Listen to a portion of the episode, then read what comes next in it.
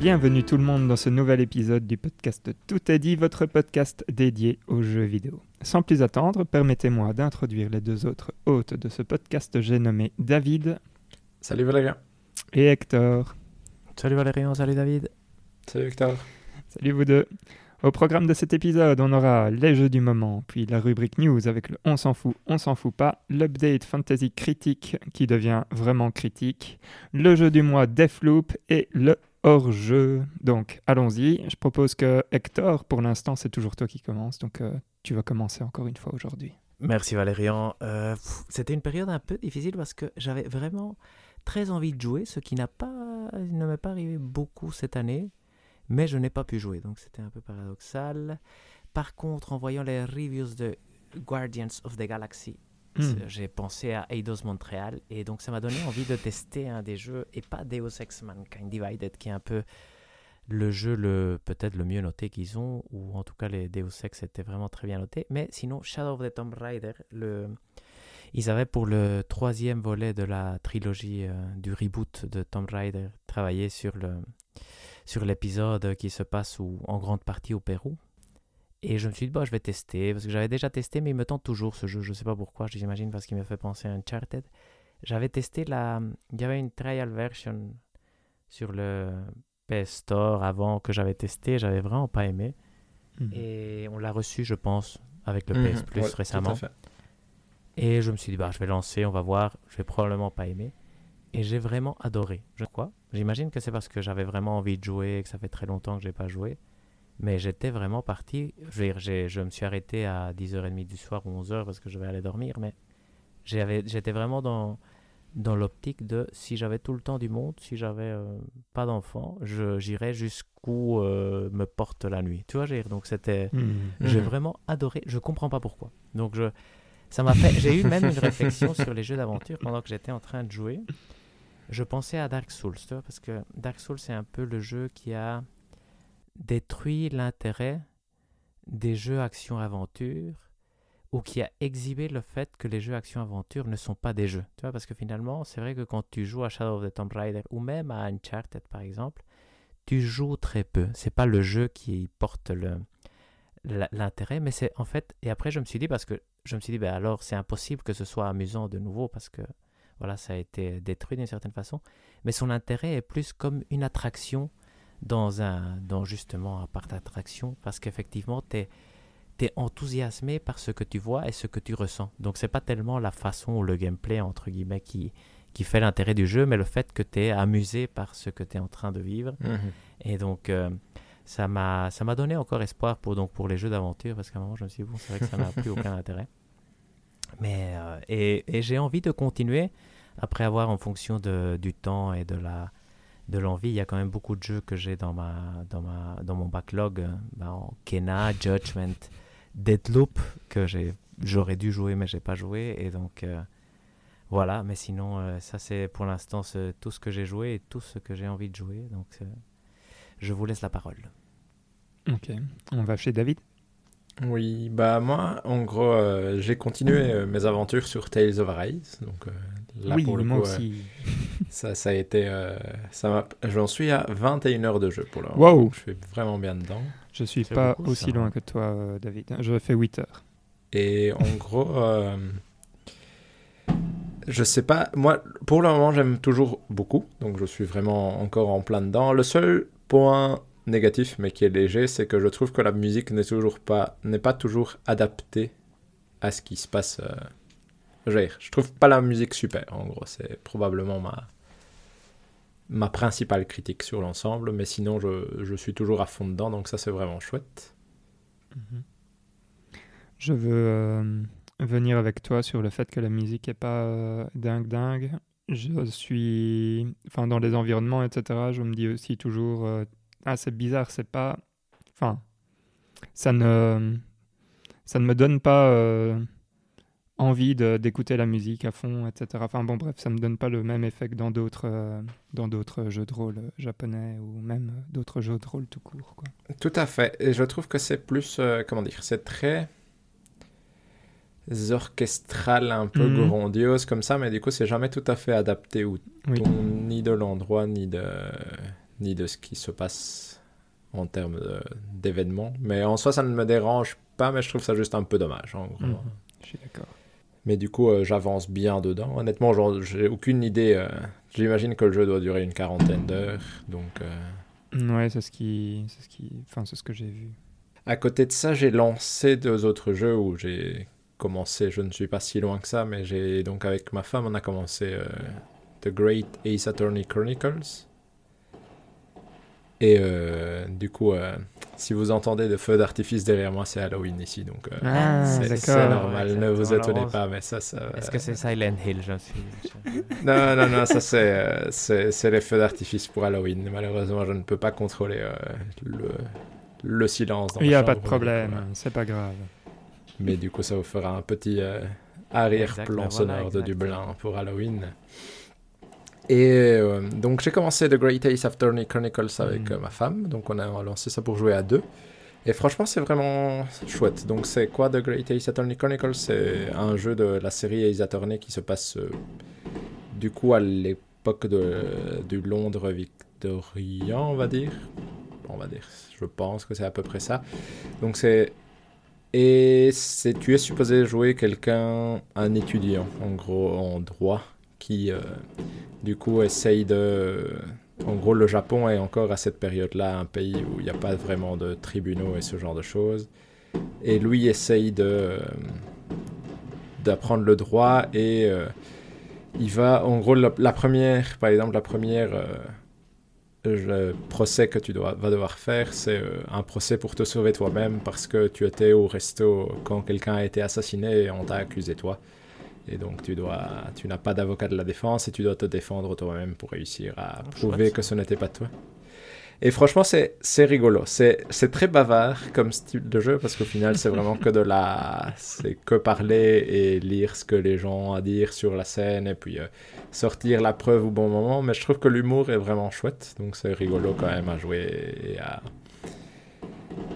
Et à entendre. Mais euh, je trouve ça. Par moment, c'est peut-être un poil trop bavard. Dans le sens où c'est. euh, Parfois, tu sais ce que tu veux faire, mais tu dois quand même passer. euh, un certain nombre de dialogues avant de pouvoir effectivement faire ce que tu voulais faire, c'est-à-dire sortir la preuve au bon moment, ce genre de choses. Mais franchement, c'est rigolo parce que c'est là où tu t'imaginerais que ton procès va avoir genre deux retournements de situation pour arriver à te prouver que tu t'en retrouves à en avoir 5, 6 et du coup il y a vraiment des moments où je suis là, ah là je pense qu'on a sorti le bon coup et qu'on a, qu'on a enfin retourné ce truc et au fait pas du tout parce qu'on va il va y avoir encore des retournements de situation dans l'ensemble donc euh, ça, c'était assez, euh, c'est assez sympa. Mais du coup, ça, on est au deuxième euh, cas, on va dire ça comme ça. On a fini ce cas pour, pour nous sauver nous-mêmes, on va dire, et on a commencé le deuxième. Et c'est toujours aussi rigolo. Et à côté de ça, j'ai lancé euh, un jeu que j'avais envie d'essayer depuis un certain temps, c'est Catherine. Donc ça, j'avais acheté euh, Catherine qui était en solde sur euh, le PlayStation Store. Et donc je l'ai lancé. Je pense que là, j'en suis à deux heures de jeu, donc c'est pas énorme pour le coup. Et c'est donc Catherine, c'est quoi? C'est un jeu assez particulier qui est de la partie gameplay, c'est un jeu de puzzle où on joue un personnage qui a des cauchemars la nuit et les cauchemars ça correspond à quoi? Ça correspond à des puzzles où il faut déplacer des cubes de façon à pouvoir monter une tour sachant qu'on peut tirer, pousser euh, des cubes un peu dans toutes les directions, mais qu'il faut qu'on ait un appui en dessous pour pouvoir monter au-dessus. Et la journée, tu joues un espèce de jeu où tu dois discuter avec des gens et répondre par message à ta femme qui s'appelle Catherine, la fille avec qui tu as... Non, c'est pas ta femme, ta copine qui s'appelle Catherine, la femme avec qui tu as trompé Catherine qui s'appelle Catherine, et un troisième personnage qui s'appelle Catherine.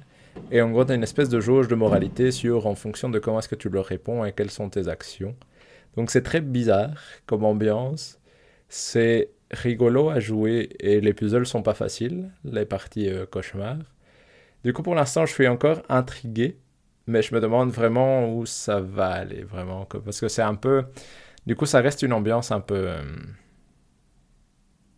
comment dire, un peu légèrement malsaine, on va dire ça comme ça, parce que c'est toujours cette situation de, euh, tu as ta copine, tu as la femme avec qui tu as... Et ton personnage est vraiment un loser en plus de ça, si Hmm. je peux j'allais exprimer ça comme ça. Et du coup, c'est très... euh, C'est très particulier comme ambiance, honnêtement. Pour l'instant, ça m'intrigue suffisamment parce que j'ai envie de voir où ça va. Mais, mais ça reste très particulier. C'est vraiment... Je veux dire, quand, quand ma femme me voit jouer à ça, elle est là, c'est très bizarre comme jeu. C'est vraiment très très bizarre comme jeu. Et ça arrive pas souvent qu'elle me fasse ce genre de remarques. Du coup, euh, je pense que qu'en effet, c'est pas un jeu qui passe inaperçu si tu le mets sur un écran. Et, et par exemple, euh, tu, tu dirais qu'il a bien vieilli ou, ou pas du tout, euh, David? Je trouve qu'il a bien. je- En tout cas, je trouve pas qu'il est mal vieilli. Hmm. Dans le sens où c'était pas. Je pense pas que c'était un jeu sensationnel dès le départ. Je trouve que la partie puzzle fonctionne toujours et c'est pas facile. Mhm. Ou en tout cas, pour autant que tu aimes bien les puzzles un minimum, euh, je trouve que ça, ça fonctionne toujours. Euh, la partie dialogue et tout ça, disons que pour l'instant, j'en suis encore trop tôt. Je Hmm. je trouve que ça fonctionne pour le moment, mais je me demande où ça va aller comme histoire. Parce que, honnêtement, pour l'instant, j'ai vraiment aucune idée concrète. Parce qu'en gros, euh, les cauchemars que tu as la nuit, si tu rates ton cauchemar, tu meurs dans la vraie vie. C'est un peu le, Mhm. l'idée. Donc, euh, ton personnage est vraiment effrayé à l'idée de mourir euh, pendant la nuit à cause de ses cauchemars. Et en gros, le jeu a l'air de placer ça dans un contexte où tous les hommes, tous les hommes qui ont trompé des femmes ont ces com- cauchemars-là, et donc il y en a qui meurent vraiment. Mais du coup, c'est très bizarre comme situation. On va dire ça comme ça.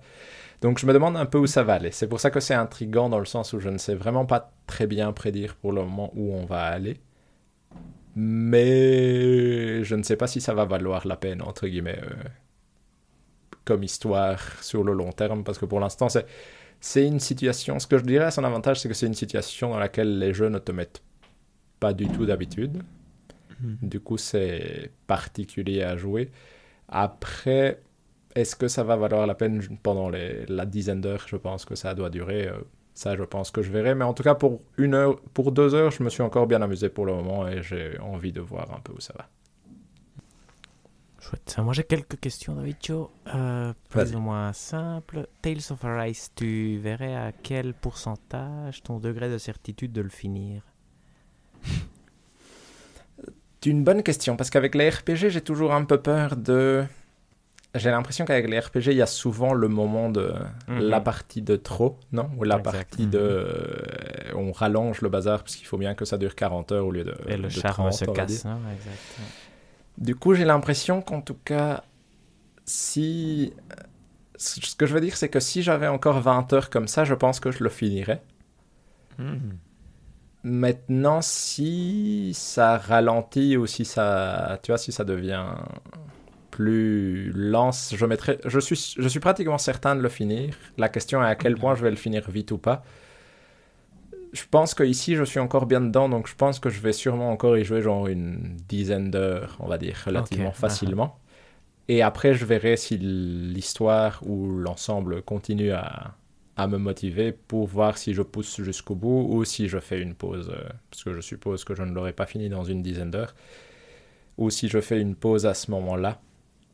Ça c'est, mais je trouve honnêtement que le système de combat et tout ça est vraiment chouette, donc je pense que en tout cas encore une dizaine d'heures assez facilement, et après je verrai un peu euh, à quel point j'ai l'impression d'être proche ou pas de la fin.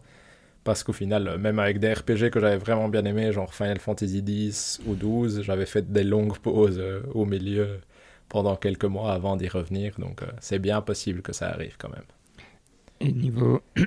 au niveau de la difficulté, tu joues en quel niveau, euh, David? Euh, en normal. En normal Ça, pas- ouais. Et jusqu'à présent, le jeu... Oui, sur toi, Euh, tu veux mon pourcentage euh, oui, de le finir non, non, non. euh, le... En quel Ah. niveau de difficulté? Euh, je l'ai- mis en modéré, en fait, euh, qui est le niveau au-dessus de normal, mais ça, ouais. ça, ça va, c'est encore jouable. Je pense que je vais le repasser en normal pour avoir plus de chances de le finir, pour pas euh, me frustrer ou quoi, même si pour l'instant ça n'a pas de ça n'a pas eu d'in- d'influence là-dessus en fait. Je me suis jamais dit que c'était trop dur ou quoi que ce soit. Oui, moi pour l'instant, en tout cas, je suis assez tranquille. Ça a commencé à devenir un poil plus dur là où j'en suis, j'ai l'impression, mais je sais pas si c'est par mon style de jeu ou quoi que ce soit, mais en tout cas, j'ai l'impression que ça, sur les cinq dernières heures, ça a un peu augmenté en difficulté, on va dire, où j'ai plus senti que je devais me concentrer vraiment dans les combats, alors que dans les sections auparavant, c'était chouette de les jouer, mais je, je pouvais un peu faire des bêtises et ça passait euh, assez facilement. Ouais, franchement, franchement c'est ça. C'est, je suis vraiment content en tout cas, parce que c'est quand même pas commun des jeux où tu joues 21 heures et tout non, va. T'es encore motivé effectivement pour encore faire exact. heures, donc c'est. Donc euh, non, pour l'instant, assez vraiment très très content avec ça et, et j'espère, j'espère le finir, mais on verra bien. J'ai toujours un peu peur de ce, de ce moment où l'histoire se relâche et puis euh, c'est dur de, de, se raccrocher un coup. Tu avais d'autres questions Oui, toi. effectivement, euh, c'est par rapport au Ace Attorney, est-ce que tu recommanderais le jeu, honnêtement? Je pense que oui, je pense que oui, mais il faut aimer lire. Tu vois, c'est vraiment, comment dire, c'est vraiment un... Ça reste plutôt un visual novel où tu mm -hmm. mélangeais un espèce de jeu policier, donc il faut aimer la papote quand même. Ça peut tomber très vite des mains, par exemple, ce qui est souvent mon risque en fait. Ou pas? J'ai l'impression que ça pourrait, honnêtement. Dans le sens, j'ai l'impression que ça fonctionne mieux que d'autres visual novels pour moi, dans le sens où je trouve qu'il y a un chouette humour, parce que c'est quand même un peu absurde en général, mais de façon relativement mignonne, je dirais ça comme ça, et qu'il y a vraiment des twists régulièrement dans tes procès. Maintenant, c'est c'est ça reste un style de jeu où c'est vraiment de la lecture principalement. Donc c'est pas c'est pas non plus hyper dynamique tout le temps. -hmm. c'est mon reproche principal si je devais le faire c'est que bah du coup il, comme je disais il y a des moments où tu as l'impression que tu sais ce que tu dois faire mais tu dois juste attendre d'avoir l'opportunité de placer ton argument ou de montrer la preuve. Et je trouve qu'il y a eu un ou deux moments où je, je me suis dit, ah là, je, on sait ce qu'on doit faire, on va juste attendre que ça arrive, et ça prend un peu de temps, quoi. Mais du coup, du coup je trouve ça chouette, je pense qu'on va continuer à y jouer tranquillou, mais c'est pour ça que j'avais un peu envie personnellement d'y jouer avec ma femme aussi, pour que ça, ça, ça nous fasse un truc à faire à deux qui est chouette à faire, mais je suis pas sûr que tout seul je me serais motivé. À, à, le faire en entier. Mais ici, à deux, c'est chouette parce qu'on peut discuter, on, peut, on a parfois des idées différentes sur qu'est-ce qu'on pourrait montrer, ce genre de choses. Du coup, ça, ça permet d'avoir des petites interactions en plus, on va dire, okay. que je trouve assez sympa. Chouette à deux, donc, euh, tu dirais euh, Pour le moment, oui. Okay. Pour le moment, oui, pour autant que les deux soient disposés à, à lire beaucoup, mais oui. c'est bien ça. Sinon, petite remarque, vous, vous, aurez tous remarqué que pour David, souvent les personnages sont des losers, mais à part ça, tout va bien. ah, mais le personnage de Catherine, c'est vraiment. Je pense que c'est ouais, je mais pense c'est que encore difficile. Que... c'est papa de It Takes Two, par exemple. Oui, oui. Ou celui de Exactement. Resident Evil, je pense aussi, qui rentrait dans la catégorie. ah oui, mais lui, mais lui c'est une autre catégorie particulière. Lui, il est immortel, mais c'est vraiment pas une flèche. Mais non, du coup, ici, ici, celui de Catherine, disant que dans la vraie vie, tu... il a beaucoup de, de trucs De qui, défauts, qui ouais. pourrait régler en étant honnête et qu'il ne fait pas, disons ça comme ça. Et, et du coup, c'est un peu énervant. D'autres questions, Hector? Non, j'ai fini. Non, c'était toutes tes questions. Ouais, et moi, j'ai j'ai fini le tour de mes jeux, je pense, pour le moment. Ok. Bah, euh, de mon côté, il y avait bah, Tales of Arise, effectivement. Mais ça va, ça vaut pas la peine de trop passer, enfin, de passer trop de temps dessus. Euh, sinon, qu'est-ce que j'ai fait de qui peut être intéressant? J'ai fait la démo de Voice of Cards, euh, The Hmm. Isle Dragon Roars, euh, qui était franchement sympathique. En vrai, je suis, enfin après la démo, j'étais pas trop sûr si je voulais l'acheter ou pas, mais euh, ce que je me suis dit, que c'est que c'était un jeu parfait à jouer dans ton lit avec un casque, parce que la voix du, euh, comment dire, euh, du type qui raconte, enfin la voix Du narrateur, voilà, voilà, le, narrateur, est, est vraiment très lisse et très douce. Relaxante, Et, euh, ouais, c'est bien ça. Ouais, et, et Ça, ça sent le Valérien qui va s'endormir la tête sur la Switch. Exactement. Et il parle doucement et avec une belle intonation. Et bref, c'était franchement, euh, franchement une, une chouette expérience euh, comme ça.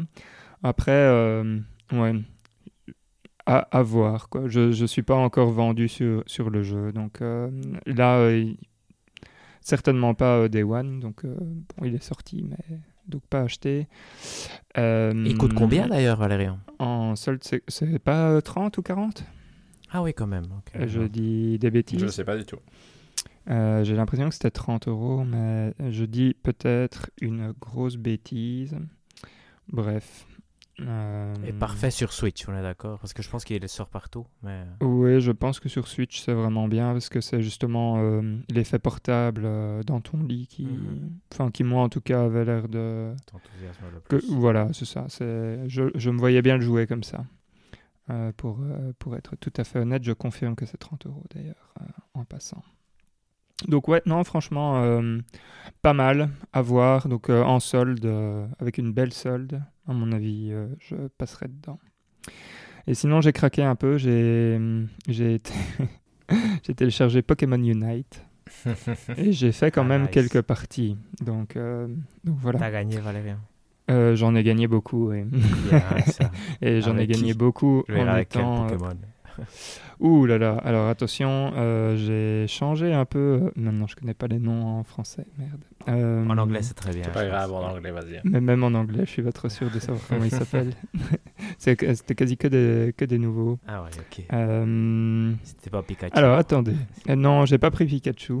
Donc euh, avec Pikachu, je n'ai pas encore fait de. Et j'ai pris l'oiseau là. Merde, comment il s'appelle?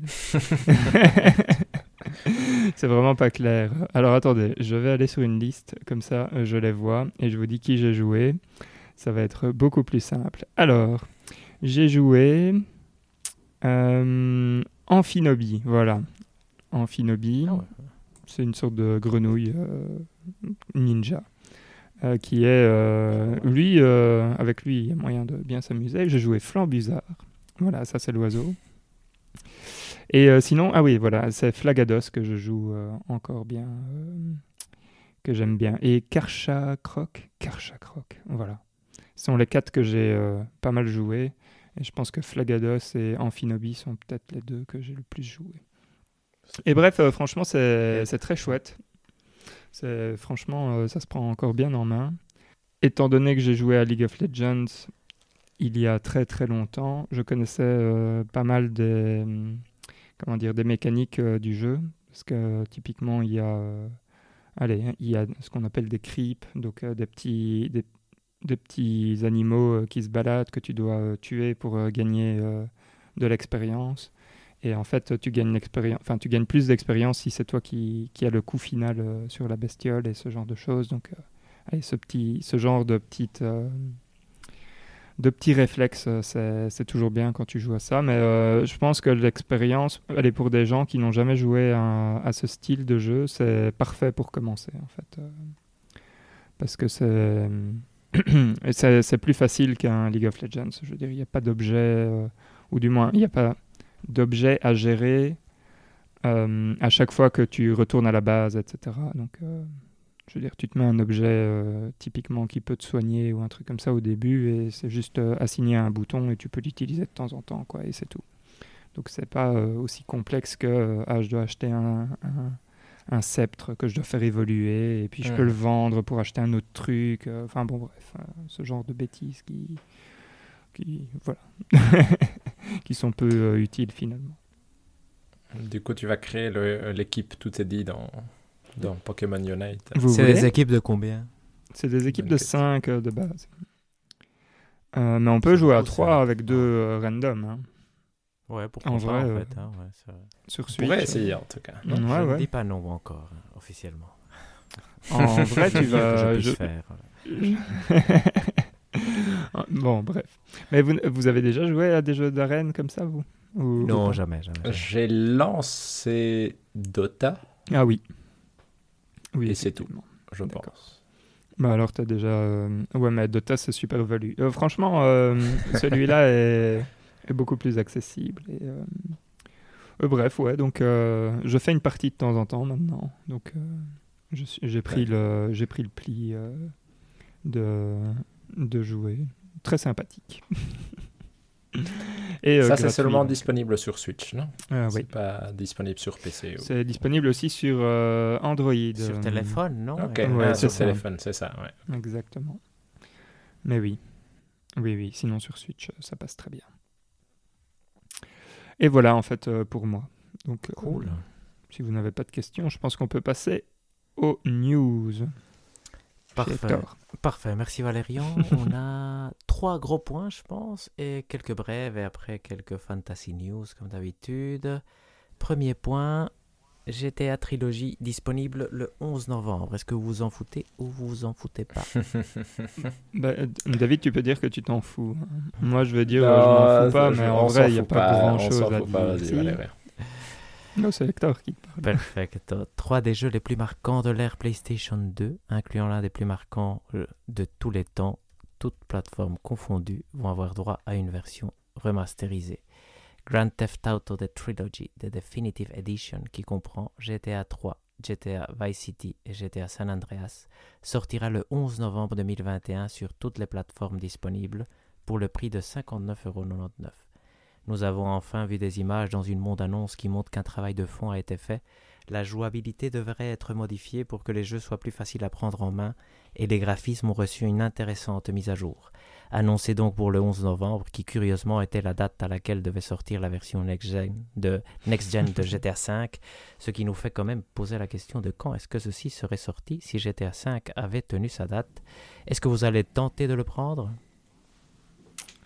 Alors, c'est euh, comme- moi sérieusement, il me fait euh, extrêmement envie. Je trouve, que- enfin, j'ai beaucoup apprécié ce que j'ai vu euh, parce que je pense qu'on en avait parlé dans le précédent épisode et j'avais dit que, allez, il fallait qu'il y ait un travail, comme tu l'as dit, de fond, Hector, raisonnable qui ait été fait. Et je trouve qu'au niveau, euh, allez, de la lumière, etc., ça, moi, ça m'a vendu du rêve.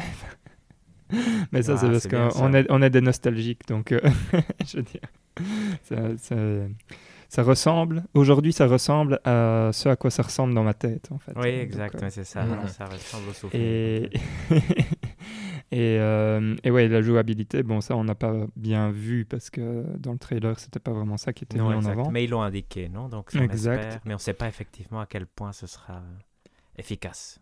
Exact. Donc ça, ça donne envie. Par contre, 60 balles, c'est quand même assez cher. À 40, je l'aurais pris, je pense. Ouais. Mais 60, voilà, hmm, j'hésite.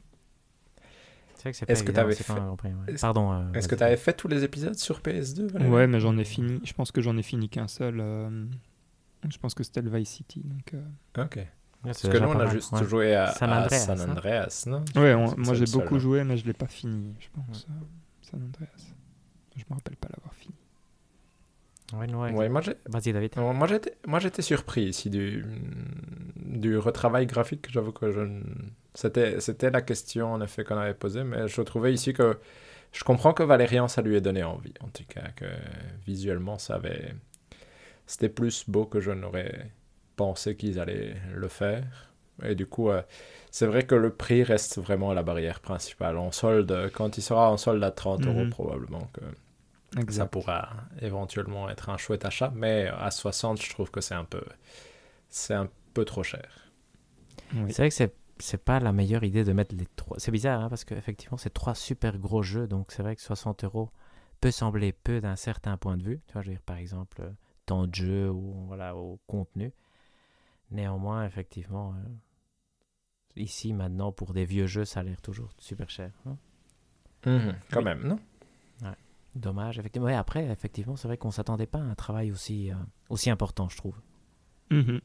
Ouais, en tout cas, moi, ça m'a surpris vraiment quand j'ai vu la pub.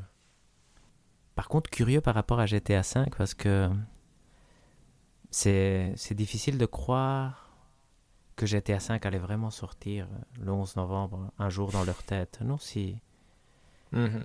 Parce qu'ils doivent quand même espacer les deux sorties. Je sais pas.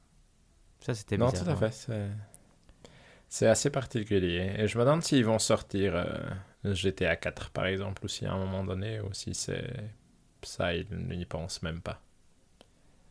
Ah. c'est vrai, c'est une bonne question. Moi, c'est celui-là qui me tenterait, mais j'imagine que c'est parce que c'est le premier que j'ai vraiment joué, mais... euh, Mais je sais pas. Et j'espère en fait que la jouabilité est bonne. Moi, j'ai encore des doutes, malgré le fait que le travail a l'air de fond. J'ai vraiment peur qu'il soit pas jouable du tout en fait, mais j'espère me tromper.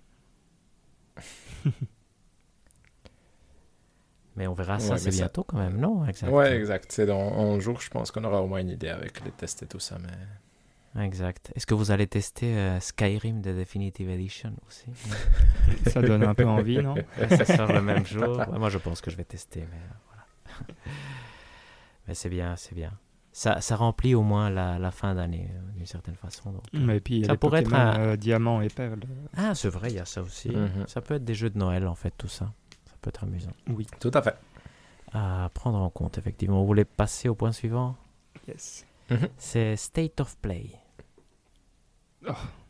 Ça, on s'en fout pas. Parce on s'en fout pas, en mais- discuter autour, Ok. mais... State of Play très mauvais, mais probablement attendu comme tel.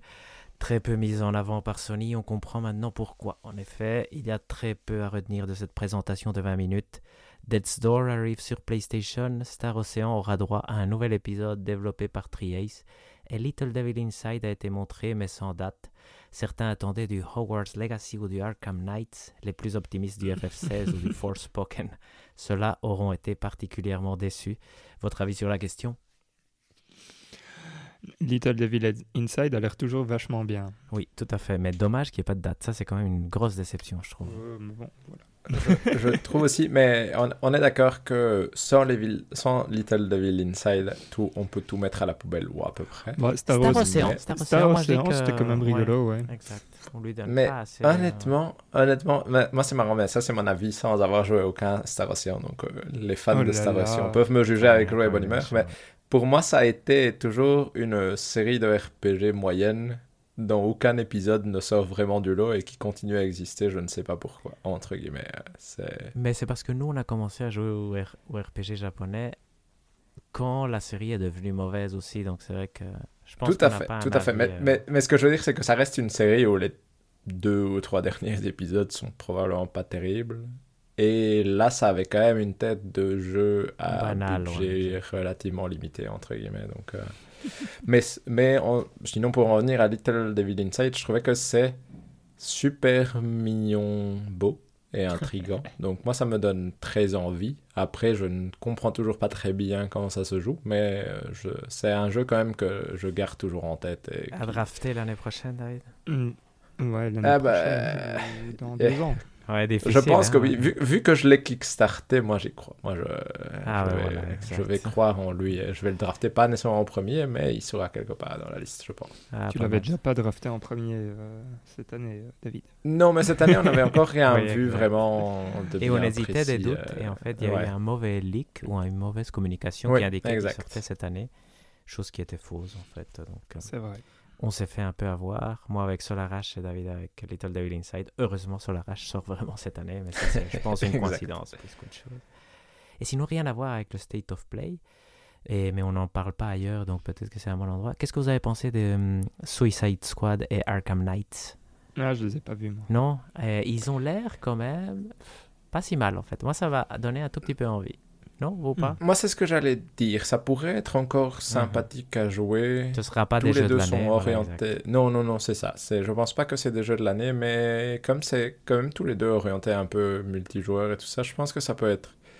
Ça m'a aussi donné envie au moins d'essayer. Ouais. La question est est-ce que je l'achèterai ou pas Ça, je ne suis pas sûr, mais ça m'a donné au moins. Tu vois, c'est bien. Si je les avais gratuitement, je lancerais d'office au moins une heure ou deux pour voir ce que ça donne. Et puis. euh, Et le trailer d'histoire était sympa, je trouvais. Ouais. mhm. Donc, euh, ça, je, je recommande Donc, pour les gens euh, qui n'ont pas regardé. Ça peut être. C'est amusant. Ça fait penser au vieux Mhm. style de trailer qu'on avait avant, où il n'y a que de l'histoire et pas de gameplay. Donc, euh, mais c'est enthousiasmant néanmoins, donc c'est bien, c'est bien. Je t'ai entendu, Hector. Ah, voilà, mais je c'est vais bien. regarder. C'est bien, euh, c'est bien. C'était spécifiquement pour moi, ça. Ça, ça peut, ça t'inclut, Valérie, effectivement. Est-ce que vous croyez qu'on aura encore des événements qui vont annoncer des trucs cette année, à part les Game Awards, ou maintenant on Ah, à tout? part les Game Ouais. Awards? Non. Non. Non, hein, c'est triste. Et d'ailleurs, maintenant, State of Play, on est d'accord, c'est vraiment un événement de seconde zone, voire euh, plus euh, derrière. Mais- Parce que les... Mais il, de- Ouais, vas-y, David. Mais il devrait vraiment avoir plusieurs nomenclatures, non? Même un peu comme Nintendo, et c'est au moins tu sais si c'est des oui, indépendants, mini si c'est des... ça. et des mini ou des bazars du style, parce qu'ici, avec un, une seule dénomination State of Play qui peut englober le je présente un seul jeu pendant 10 minutes, je présente que des indés, comme c'était Ouais, le cas plus ou moins ici, on va dire, euh, pendant 15 minutes, ou je te fais la conférence de l'année qui reste un State of Play, je trouve que c'est plus... Ça, ça amène plus de confusion que, que ça n'a d'utilité, je trouve. Donc, je- si moi j'étais Sony, j'aurais plus tendance à avoir des sous-nomenclatures, on va dire euh, State of Play Mini ou des, un peu à la Nintendo, pour comment ce soit à peu près clair que tu ne t'attends pas à voir euh, Final Mhm. Fantasy XVI euh, dans ce truc de 20 minutes. Et en soi, on s'en doutait probablement, mais ça reste, comme ça reste un State of Play, c'est difficile d'en connaître l'envergure vraiment de ce qu'il y a dedans. C'est ça. Ça crée vite du bad pas de- buzz. hein. Oui, tout à fait. Ouais. Mais moi, j'ai envie de critiquer quand même un peu tout ce qui est journalisme, entre guillemets, euh, jeux vidéo. Parce qu'on Mhm. savait tous qu'il n'y aurait rien. Tu vois, c'était vraiment Mhm. quelque chose d'évident de la façon dont ils avaient communiqué ou quoi que ce soit. Et ils ont quand même essayé de mettre de la hype. Et après, ils disent, bon, c'est décevant. Mais honnêtement, je veux dire, c'est vous-même qui êtes fautif. Tu vois. Pourquoi vous... il faut pas, il faut pas montrer ça en live ou des choses comme ça. Ça n'a aucun sens. Non? Tout à fait. donc, euh, de ce côté-là, euh, ouais, c'était, c'était nul. Parce qu'à la fin, quand t'écoutes, si t'écoutais, moi j'avais pas écouté parce que j'avais pas eu le temps, mais j'ai écouté les jours après. Si t'écoutais ce qu'il disait, t'avais envie de- d'y croire un truc où il pourrait y avoir au moins Hogwarts Legacy, tu vois. donc, euh, Et moi, moi, ce qui m'a étonné, et là je vais plutôt partir sur je critique Sony entre guillemets, c'est que je comprends pas l'intérêt, à part pour Star Ocean et Little Devil Inside, il y a beaucoup de jeux dans ce bazar où je comprends même pas pourquoi ça a droit à être montré entre guillemets. Est-ce que. Et là, je parle de Deadverse Let It Die, par exemple. J'étais là, ce Mhm. jeu-là. Je ne comprends absolument pas pourquoi tu en fais de la pub. Ça a l'air de la merde en boîte. Ça va probablement être de la merde en boîte. Et c'est le premier jeu Et que tu tu le montres montres. comme premier jeu que tu montres. que- je- D'accord. Euh, j'ai une, euh, j'ai une théorie euh, là-dessus, David, mais elle, Vas-y, elle, ne- vas-y. elle vaut ce qu'elle vaut. En fait, est-ce que vous pensez pas qu'avec euh, la fin d'année ici, donc la fin d'année, elle va être marquée par quoi? Donc elle a été marquée euh, quand même, bon, un peu par des floops, c'est clair, euh, par Metroid Dread, donc ça c'est la Switch. Il va y avoir Forza Horizon 5 qui va sortir, je pense, donc ça c'est euh, chez Microsoft. Il va y avoir euh, Halo Infinite, ça c'est aussi un très très gros qui va arriver, c'est chez Microsoft. Est-ce que vous pensez pas que Sony s'est dit, ah, ça serait quand même bien de montrer qu'on existe encore aussi, parce que la fin d'année, sous le sapin de Noël, enfin voilà, ça ne va pas être euh, chez nous qu'on va venir chercher des trucs, parce qu'ils n'ont rien qui va sortir avant, avant l'année prochaine. Quoi. C'est vrai que c'est, une théorie intéressante. Et c'est là, je trouve que ça aurait eu du sens de, par exemple, montrer GTA Trilogy de Definitive Edition, qui n'est pas une Mhm. grosse annonce, mais tu dis ça, de, tu vois, d'essayer d'associer ce nom-là Oui. à ta marque. Parce qu'ici, tu as, d'accord. associé quand même euh, peu de choses intéressantes finalement, non? Oui, oui, ça, je suis tout à fait d'accord Mais c'est euh, vrai le- que c'est, important pour eux d'être présents, ça c'est certainement le cas. Et j'avais lu quelque part aussi que les raisons pour avoir un state of play, c'est un, soit ils ont vraiment euh, des idées de communication derrière, et il y a aussi l'obligation avec des éditeurs tiers. Et donc c'est vrai, comme D'accord. par exemple, j'imagine que Bugsnax, comme ils ont eu le jeu sur PS Plus, peut-être qu'ils doivent annoncer le, le DLC dans un événement euh, plus ou moins important, tu vois, des choses comme ça. Et, euh, je, je- Mais c'est quand même euh, difficile à comprendre. hein. Mhm. Bah quand même, parce que je crois que j'aurais préféré vraiment que ça dure 10 minutes, que ce soit Death's Door sur, sur PS5, Bugsnax, Star Ocean et Little Devil Inside, et on oublie le reste. Et ça aurait été mieux. Oui, tout à fait. Tout à fait. À dire quand même que Death's Door, c'est un excellent jeu. Ça, c'est vrai faut aussi. absolument l'acheter et il faut absolument le jouer. Ça, c'est vrai aussi. Hein. Ça, c'est vrai que c'est. Le problème, c'est aussi qu'on vit un dans un monde où on a toutes les consoles, mais euh, effectivement, avoir Death's Door sur PlayStation est une annonce non négligeable quand même, je trouve. Parce Mhm. que ça arrive relativement vite. C'était euh, un des trucs de poids de la Xbox, même, bon, même si ça reste un jeu indé, effectivement. Mais voilà, vous voulez passer au point suivant? Oui. Hésité d'en faire une brève, mais je me suis dit ça vaut quand même peut-être la peine d'en parler. Donc j'espère que vous, ne vous en, euh, ne vous en foutrez pas. C'est Elden Ring. Non, mais ouais, mais là c'est compliqué, Hector. Euh, On ne s'en fout pas. Ouais, d'accord, ok. Mais J'aurais rien à dire. Je ne veux rien dire, je ne veux rien Oh savoir, là je ne là, veux c'est rien faire avec terrible, ça. Petite déception dans le calendrier. Le jeu le plus attendu de l'année 2022 pour le moment est décalé d'un mois. Le report n'est vraiment pas conséquent et donc tout à fait compréhensible. De plus, qu'en novembre, il y aura une phase de test des serveurs qui permettra de tester le début du jeu tel qu'il devrait être lors de sa sortie. Par contre, Oui. le vrai point problématique est que maintenant on a un choc frontal entre deux colosses. Horizon Wow. Forbidden West et Elden Ring sortent maintenant à une semaine d'intervalle. Rappelons que lors de sa sortie, le premier Horizon avait vécu une situation similaire face à Zelda Breath of the Wild. Autant pouvons-nous aimer la franchise Horizon, souhaitons que l'histoire se répète à nouveau et que Elden Ring soit aussi bon que Breath of the Wild. Chose que certains sites annonçaient après la preview. Messieurs, est-ce que vous vous êtes inscrits à la bêta? Absolument pas. Je ne veux rien savoir de ce jeu. Ah je veux y aller euh, aveugle le plus possible. Mais Ah j'avais vu l'annonce et j'ai failli craquer. Mais non.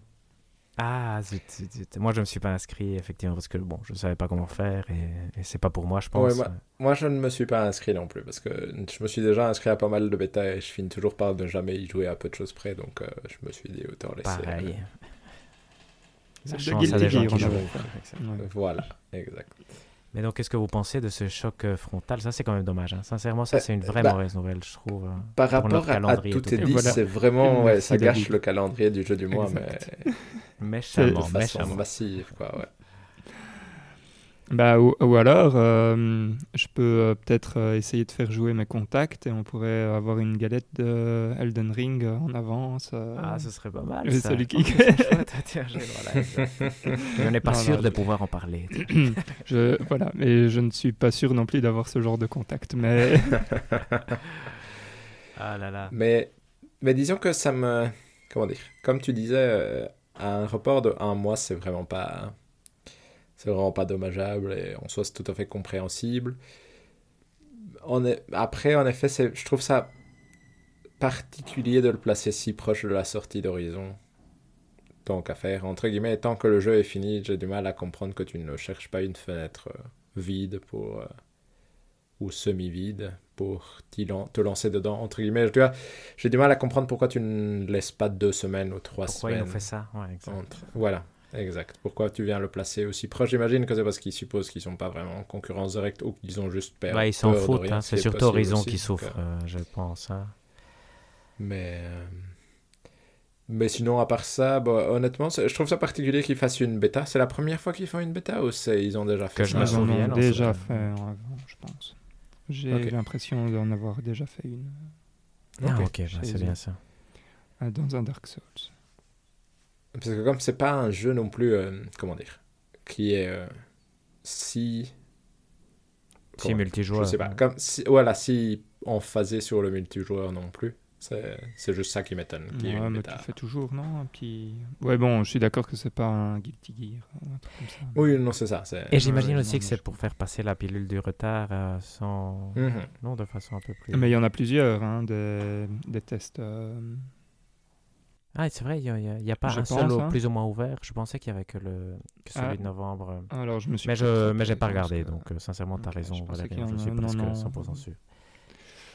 Euh, Non, mais pour l'instant, faut certainement pas m'écouter. Donc, euh, voilà. Euh, Mais donc voilà, ouais. c'est très bien. hein, Est-ce que vous Et il a l'air chouette. hein. Ouais, est-ce que vous croyez que ça va faire le même coup pour Horizon Forbidden West? Ça semble, non? C'est un peu comme, le, comme si l'histoire se répétait, tu vois. C'est Non, lié mais- à un truc qui n'ont aucun sens, mais Horizon Forbidden West va être reporté. hein. vous croyez? Oui. Moi, je pense pas. Moi, je pense pas non plus. Ouhouhou. Moi, je pense pas non plus. Et La version Et- PS4 et est pas prête.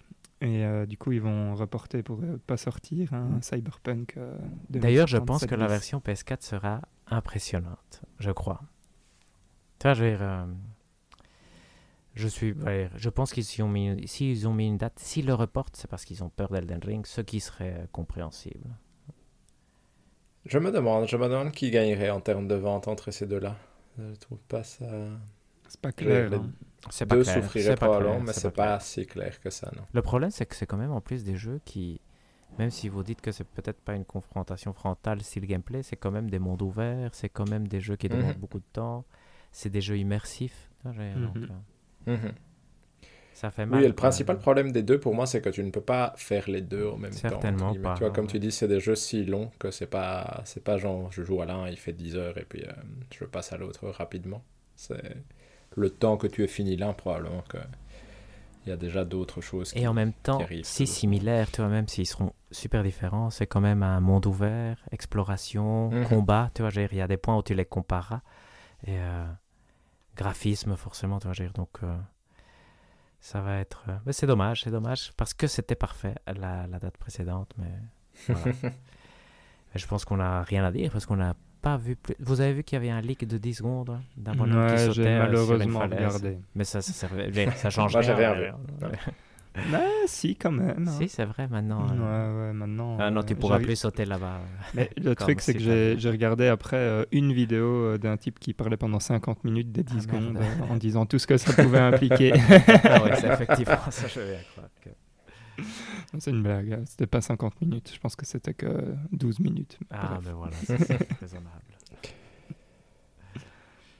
Génial, mais voilà, vous voulez passer aux brèves? Yes. Donc, euh, des petites news, si vous voulez, on peut en parler. Un développeur de Virtuos confirme travailler sur le remake d'un jeu action-aventure triple A. Donc, c'est en gros, il confirme l'existence de MGS3 d'une certaine façon. Donc, ça Mm. veut un. Bon, voilà, c'est bien, mais on s'en doutait, non? Mhm. Euh, une brève relativement importante qui aurait presque pu être un point, un gros point si on avait eu plus d'infos, mais Ubisoft serait en train de travailler sur un nouveau Splinter Cell.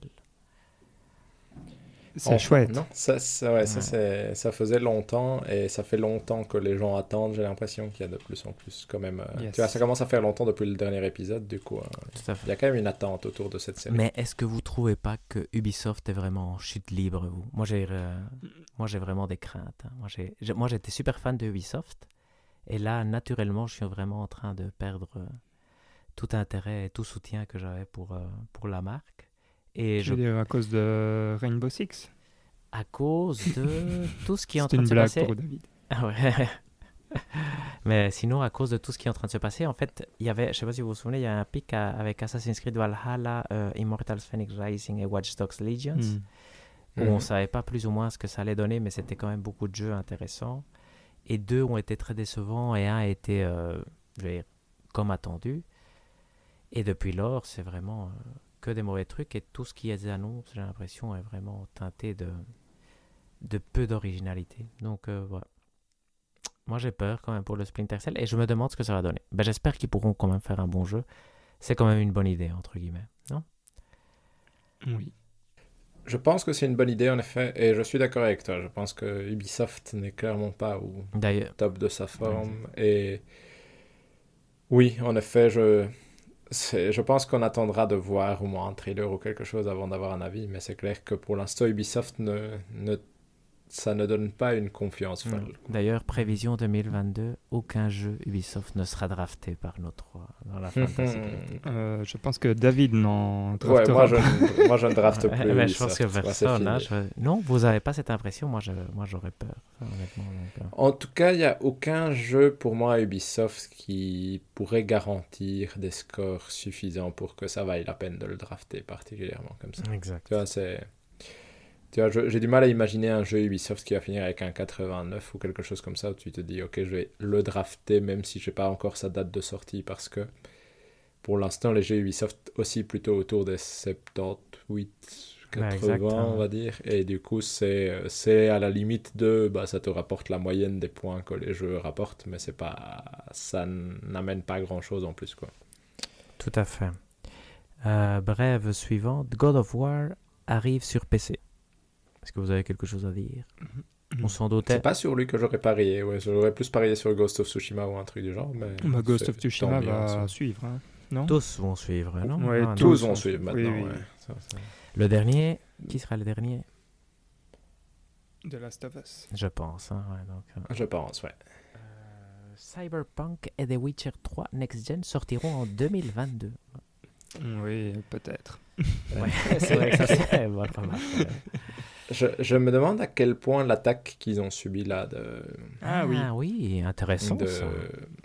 de- Good tu vois, de- insight, où man. ils n'ont pas eu accès à leur de leur poste de travail pendant un certain temps, etc. Je me demande si ça leur a fa- pas, pas fait perdre beaucoup de temps Oui. de développement et autres. Parce que je trouve ça, c'est c'est presque trop gros pour que ça soit repoussé si loin. C'est incroyable. entre quand guillemets.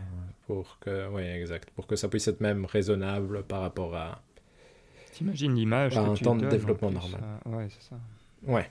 Comment est-ce qu'ils vont s'en sortir je, je me demande. Bah, peut-être avec la version next-gen de Cyberpunk, on verra. Et de The Witcher 3, en fait, peut-être. Oui. Ouais. Une remarque importante, elle sort après, chose Mhm. qui veut dire qu'il veut qu'on parle d'eux comme étant des développeurs de The Witcher plus que de Cyberpunk, je pense. hein. Euh, Mhm. Oui, bon, ça c'est effectivement. À mon Ça, avis, je pense qu'ils se sont repositionnés. Hein, euh, Oui, mais c'est c'est euh, c'est non négligeable, tu vois. Laisser tomber la, Tout à fait. Mhm. la marque est quand même un, un gros, gros échec, je pense. Sinon, rien à voir, vous avez vu que Tim Rogers a sorti sa review sur Cyberpunk 2077. Ah, Ça, non. non, j'avais pas vu. euh, c'est rigolo, Rogers. voilà, exact. Ouais, ouais. Il fait, il fait du bon boulot, effectivement. Un peu, un peu trop long à- pour. euh, Souvent, voilà. Ouais, exact. Mais, c'est pas que c'est trop long, c'est c'est long en tant que. C'est bien. c'est- C'est la bonne euh, longueur pour ce qu'il fait, mais c'est c'est long. Le, le résultat est long à la fin et donc euh, difficile à consommer. À consommer. Hop. Ça, je le note parce que j'aime bien ce qu'il fait. Et j'avoue, je n'ai pas encore vu ça. Ah, mais c'est bien, c'est bien. Il a une, a une chaîne YouTube maintenant, non? Il a, il a Oui. démissionné de Kotaku et il a son propre truc. Mhm. Je pense que ça fait 10 heures sa review de Cyberpunk. Non Ouais. Qui craquage Mais il fait un truc marrant où tu dois choisir seulement deux parties de la vidéo et après regarder la fin. Et normalement, tu dois pas regarder toutes les Non. parties, mais donc. Apparemment, il y a toute une saga où il a essayé d'uploader ça sur YouTube et ça n'a pas marché. Donc finalement, il a dû craquer et sortir ça en épisode. Mais donc, euh, c'est rigolo, c'est rigolo à regarder, ça vaut la peine. Dernière brève, le remake de Prince of Persia vise une sortie entre 2022 et 2023. Lui qui devait Ça, sortir en génial. janvier de cette année. Lui aussi, on se demande ce qui se passe. Mais non, hein, mais- parce il est complètement refait. Euh, il est On complètement refait. En fait, il était moche. Ouais. Ils ont, ils l'ont montré. Les gens ont crié au scandale et ils ont dit OK, c'est bon, on a compris. C'est qui qui était en train de faire raison. ça? Ben vous le faites plus. hein. Voilà. Je reprends mon jeu. C'est ma balle. Mais c'est ça qui est, c'est ça qui est fou, c'est qu'à mon avis, l'autre jeu, il doit être fini. Rare, l'autre Ouais, version probablement, elle doit être finie. Et nul. C'est fou. Voilà. Elle est moche, en tout cas. Parce que je ne sais même pas si elle est nulle. Elle est moche, ça c'est certain. Mais Grave. Grave, grave, grave, tout ça. Est-ce que vous voulez passer au point Fantasy News? On Oui. peut. ouais. Mais donc, euh, dans une histoire un peu similaire, mais je pense avec un- une fin différente, alors a eu, droit, a eu droit à un trailer d'histoire qui a enthousiasmé la plupart des gens, même s'il est identique à celui de l'année passée. On aurait dû drafter Guardians of the Galaxy et peut-être Mario Party. Mhm. Et il y a la sortie de Age of Empires 4. Je pense que ça, c'est les gros points. Valérian, je te laisse la parole. Euh, oui, donc, euh, je commence toujours chez David. En fait, je le fais dans l'ordre. Chez. David, il y a quand même eu euh, Back for Blood, je pense, hein, qui, qui s'est stabilisé à 76. Déception. Oh, déception. Grosse Ouais, c'est quand même- déception. Ah, J'ai- ouais, quand même. Valérian, il est gentil, mais ça, sincèrement.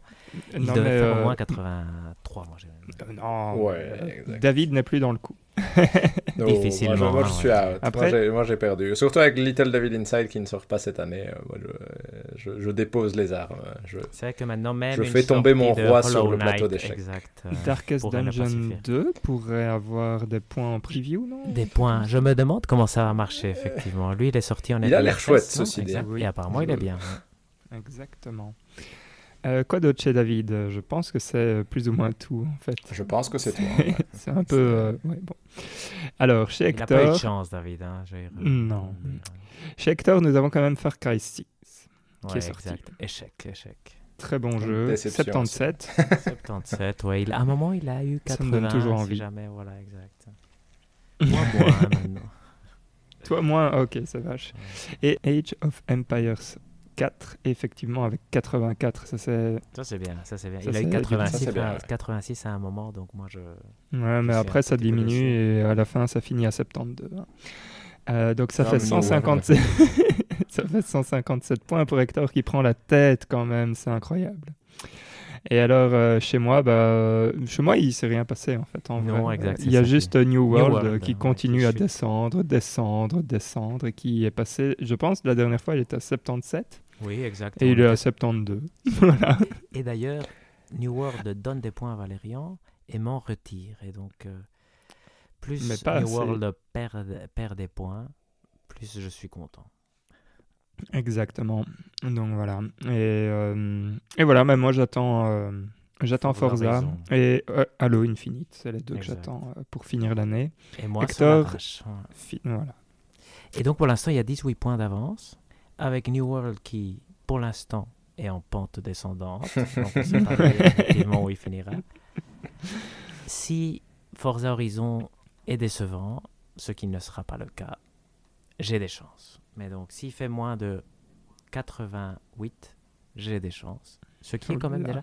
Moi, l'analogie que j'aimais bien, c'était euh, du lancer de javelot. C'est Valérian est beaucoup plus fort que moi pour lancer le javelot. Il lance dans leur- normalement 90 mètres, mais là, je viens de lancer 85 mètres et donc, il est quand Il même un peu le stressé. Voilà. Ouais, un peu, un peu. c'est c'est un peu ça, ouais.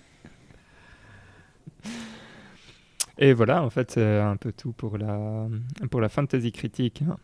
Non? Oui, je pense que c'est et- Et... Fin, Donc, euh, ah oui, en peut-être- décembre en plus. Peut- hein, ouais, Peut-être à dire quand même, donc euh, effectivement, euh, allez, le mois de novembre va être euh, assez chaud parce que là, c'est David qui va avoir trois jeux qui vont sortir pour lui. C'est quand même euh, Football Manager 2022, qu'on voit mal avoir moins de 80. Tout à fait. Moins de 85 me surprendrait d'ailleurs. Ouais.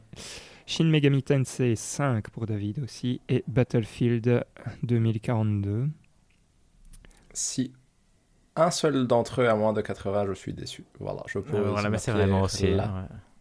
C'est vrai que ouais, ça va être euh, normalement, ouais, il y a peu de chance Ouais, mais Battlefield est le candidat le plus sérieux à faire moins de 80, j'ai l'impression. à cause de son style, ouais, enfin à cause du, Ouais, je pense aussi. du jeu euh, full price. euh, Et la, prix, et, ouais. et la bêta a déçu, j'ai l'impression, hein, de ce Ah que bon j'ai entendu. Ouais. Beaucoup Très de bien. bugs. Et euh, Oui, bon, après, c'est la bêta 1, c'est pas le Tout jeu à fait, tout à fait, Il tout à reste fait. 19 jours pour rectifier tout ça. Exact. On a confiance. Enfin, David a confiance. Nous, on.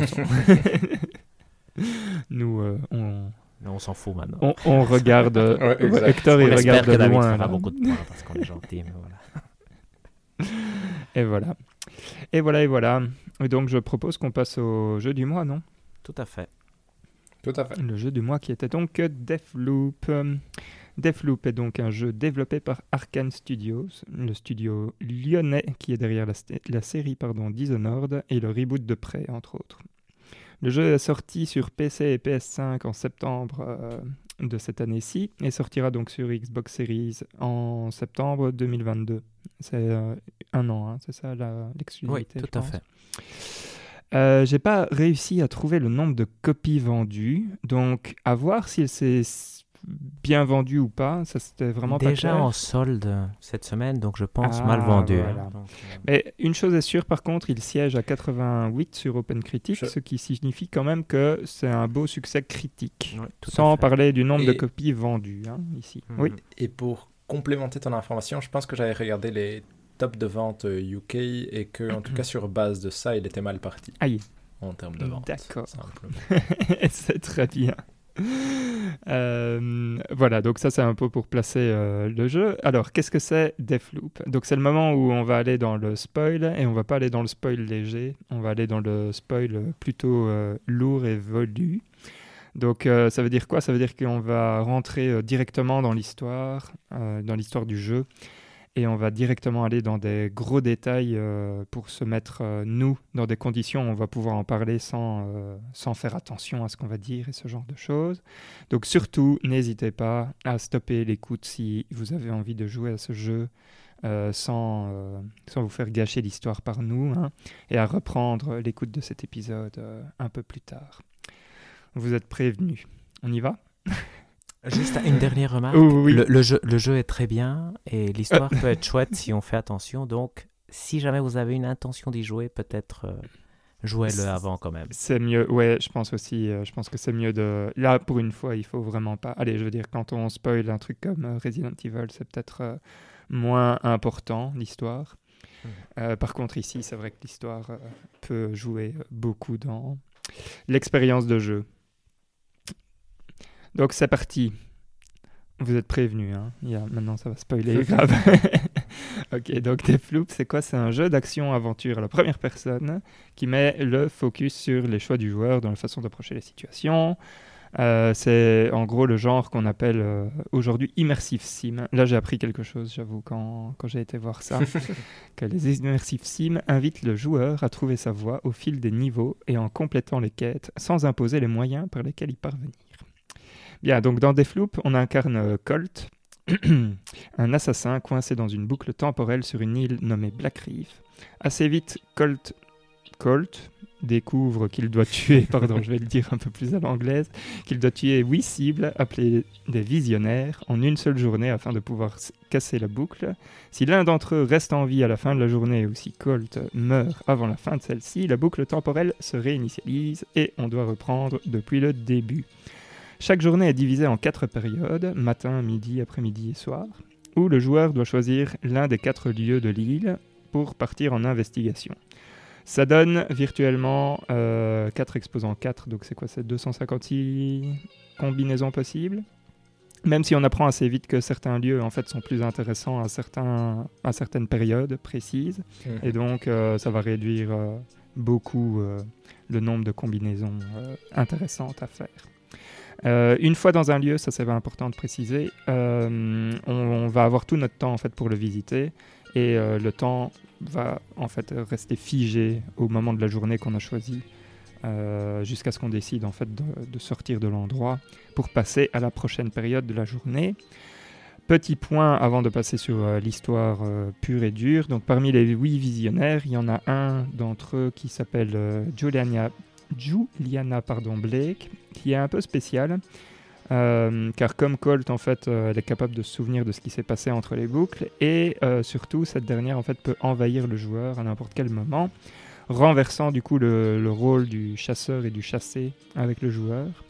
Et cette dernière, en fait, peut être incarnée par un joueur humain si on joue en ligne, ou par un, allez, par une IA si on ne joue pas en. Ok. On passe à l'histoire. Donc c'est assez complexe en fait. Donc euh, le fameux, donc tout commence avec Colt qui se réveille euh, d'un rêve où il est tué par une femme qu'il ne connaît pas. Et euh, il se réveille avec une sale gueule de bois. Et à ce moment, euh, il se rappelle ni de son nom, ni de qui il est, ni où il est, ni rien du tout.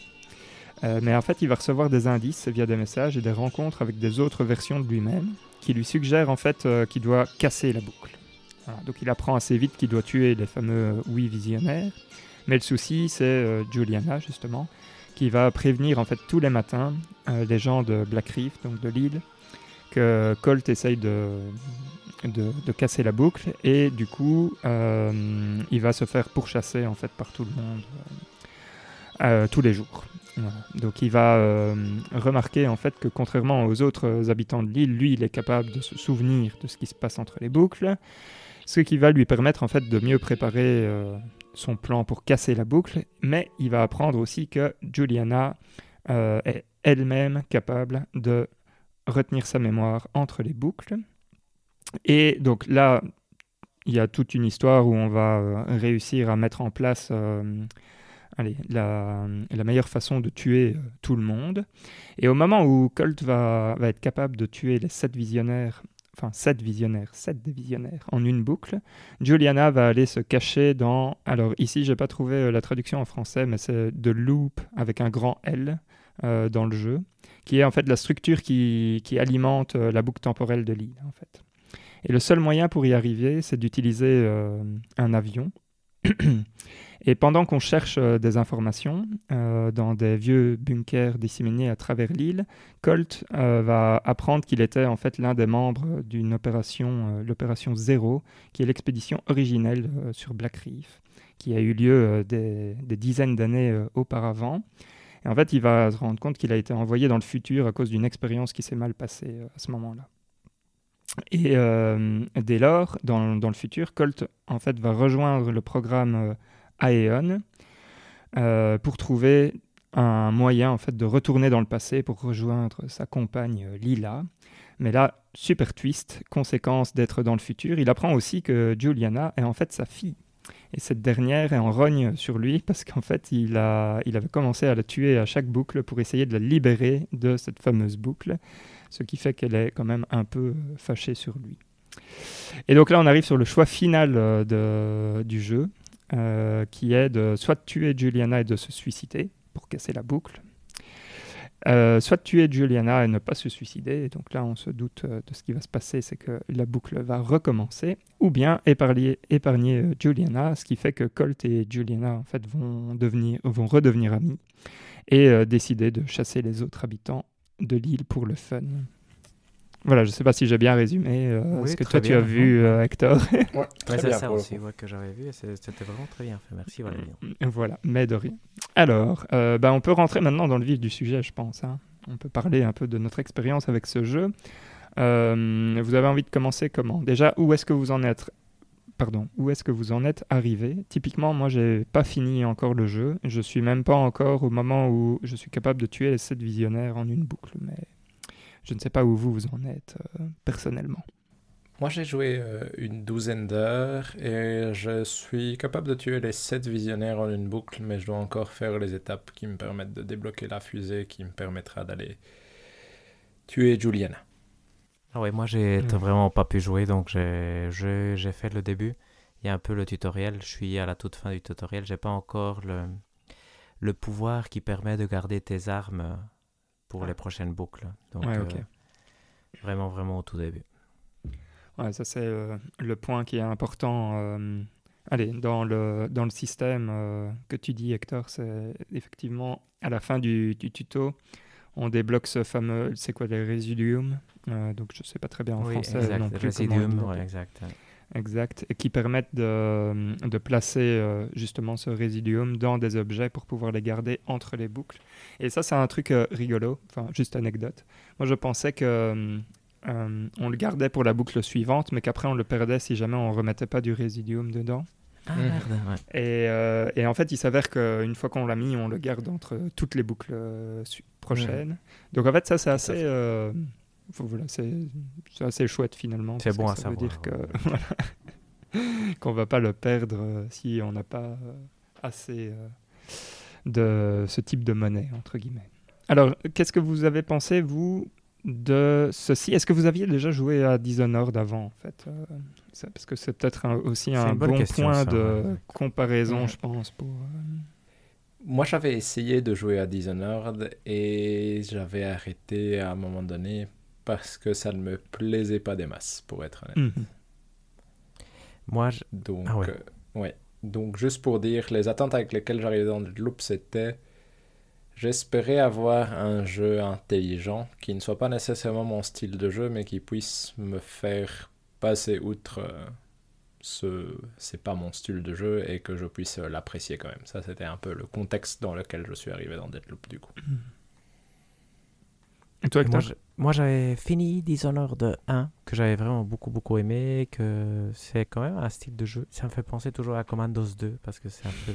Tous les jeux de stealth me font penser à Commandos 2, mais, mais voilà. Donc, j'avais vraiment beaucoup aimé. Et j'ai pas joué aux deux par malchance, d'une certaine façon. On l'a pas commencé à un moment. À Noël, on l'avait acheté. J'avais commencé, mais j'ai plutôt fait Fallout 4. Et après, je, je suis plus jamais revenu parce que c'est un jeu que d'une certaine façon, je suis sûr que je vais aimer et donc que je garde pour le moment idéal et qui n'est pas encore arrivé, mais que, qui me donne beaucoup envie.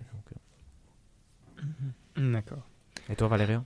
Euh, Ouais, moi j'ai fait, euh, bah, effectivement, j'ai fait Dishonored 1, que j'ai fini deux fois, trois fois.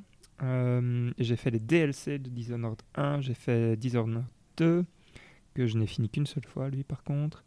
Et j'ai acheté euh, le DLC de. pardon, l'extension de Dishonored 2, mais celui-là, je l'ai jamais terminé. Et donc, euh, ouais, en fait, euh, j'y allais un peu en tant que fanboy, euh, mhm. on va dire, de, du studio. Arkane, ouais, exact. Ouais, exact. Et, je pense qu'on en avait déjà discuté un peu ici, mais le début, j'étais vraiment happé par, par le mystère qui. Oui, tout à fait. Allez, franchement, ouais, franchement j'adorais le fait de ne rien savoir, etc. Et, et au fur et à mesure, mon enthousiasme s'est ouais, c'est un peu éteint. Amenuisé, ok. Oh, ouais, on va dire même carrément éteint, mais sur la fin, ouais, c'est un peu euh, difficile. Là, aujourd'hui, quand j'ai du mal à le relancer, Hater. euh, peut-être pas à ce point-là, mais, mais ouais, non, en fait, euh, j'ai un vrai problème avec le, le fait que, effectivement, pour tuer les 7 en une boucle, finalement, ce n'est pas du. Comment, comment on dit ça Le- Du pur immersive sim, qui est le mot que j'ai appris euh, aujourd'hui. Parce que euh, tu dois, en fait, euh, tu es quand même obligé de suivre euh, un, un chemin tout tracé Ah, qui est très linéaire pour pouvoir t'amener à la situation où tu peux tous les tuer en, en une seule boucle, en fait. Bah, David, tu confirmes? Parce que là, j'ai peur de dire des bêtises, mais... Oui, oui, non, tout à fait. Et c'est, euh, si je peux du coup euh, placer mon avis sur cette partie-là, pour moi, c'est l'énorme déception Oui, que j'ai eu avec ce jeu, c'est que euh, il a, c'est un jeu très linéaire dans le sens où tu dois quand même finir euh, 7 ou 8 quêtes pour le Mhm. finir. Et moi, c'est pour ça que je n'ai pas fini le jeu, c'est parce que quand je j'ai cru que je pouvais tuer les 7 visionnaire. visionnaire en une seule, euh, en une seule boucle et qu'ensuite je pourrais euh, trouver une façon de fuir. Je n'avais pas compris que je devais suivre les étapes de la dernière quête qui m'avait été proposée Mhm. pour euh, faire. Et donc tout ce qui me reste à faire, c'est juste suivre des points orange sur des parties de la journée bien spécifiques qui me sont clairement indiquées. Et pour moi, c'est vraiment l'énorme déception de ce jeu, c'est que là où il prétendait, je trouvais, euh, t'offrir euh, de la liberté et une façon d'interagir avec le monde qui est euh, naturelle et intelligente, tu te retrouves quand même, et c'est mon impression, mais après c'est mon style de jeu aussi, mais à suivre un point orange sur des parties de la journée.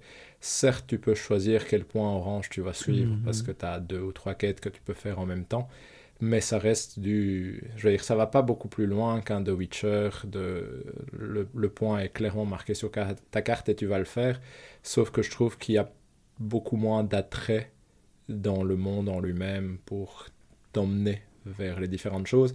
Et donc moi, ça a été vraiment mon énorme déception quand j'ai compris que c'était ça le jeu, c'est qu'au final, comme dit Valérian, tu as une seule façon de tuer les sept en une journée, et la seule façon de faire est de résoudre les, toutes les quêtes que le jeu te propose naturellement au fur et à mesure.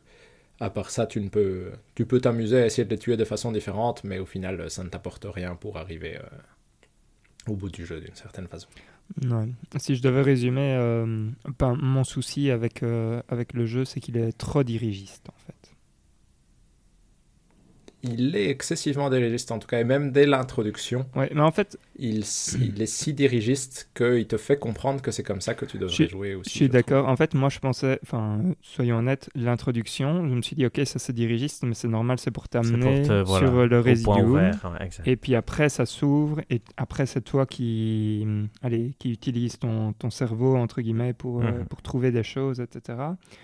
Et, et c'est là où ça m'a un peu refroidi, c'est que, hum, ben non, en fait, euh, derrière, tu, tu as l'impression que c'est toi qui vas utiliser ton, allez, ton talent et te dire, ah oui, mais telle personne, machin. Et en fait, euh, c'est comme tu dis, David, après, ça débloque euh, des, des quêtes qui vont être clairement marquées par des marqueurs, etc. Et en fait, ça n'a aucun sens de ne pas les suivre parce que sinon, tu ne peux pas vraiment avancer dans l'histoire. Enfin, en tout cas, c'est Mhm. l'impression que moi j'en ai eu. Et donc, c'est pour ça que je suis euh, hautement déçu par cette face, euh, allez, par cette face-là.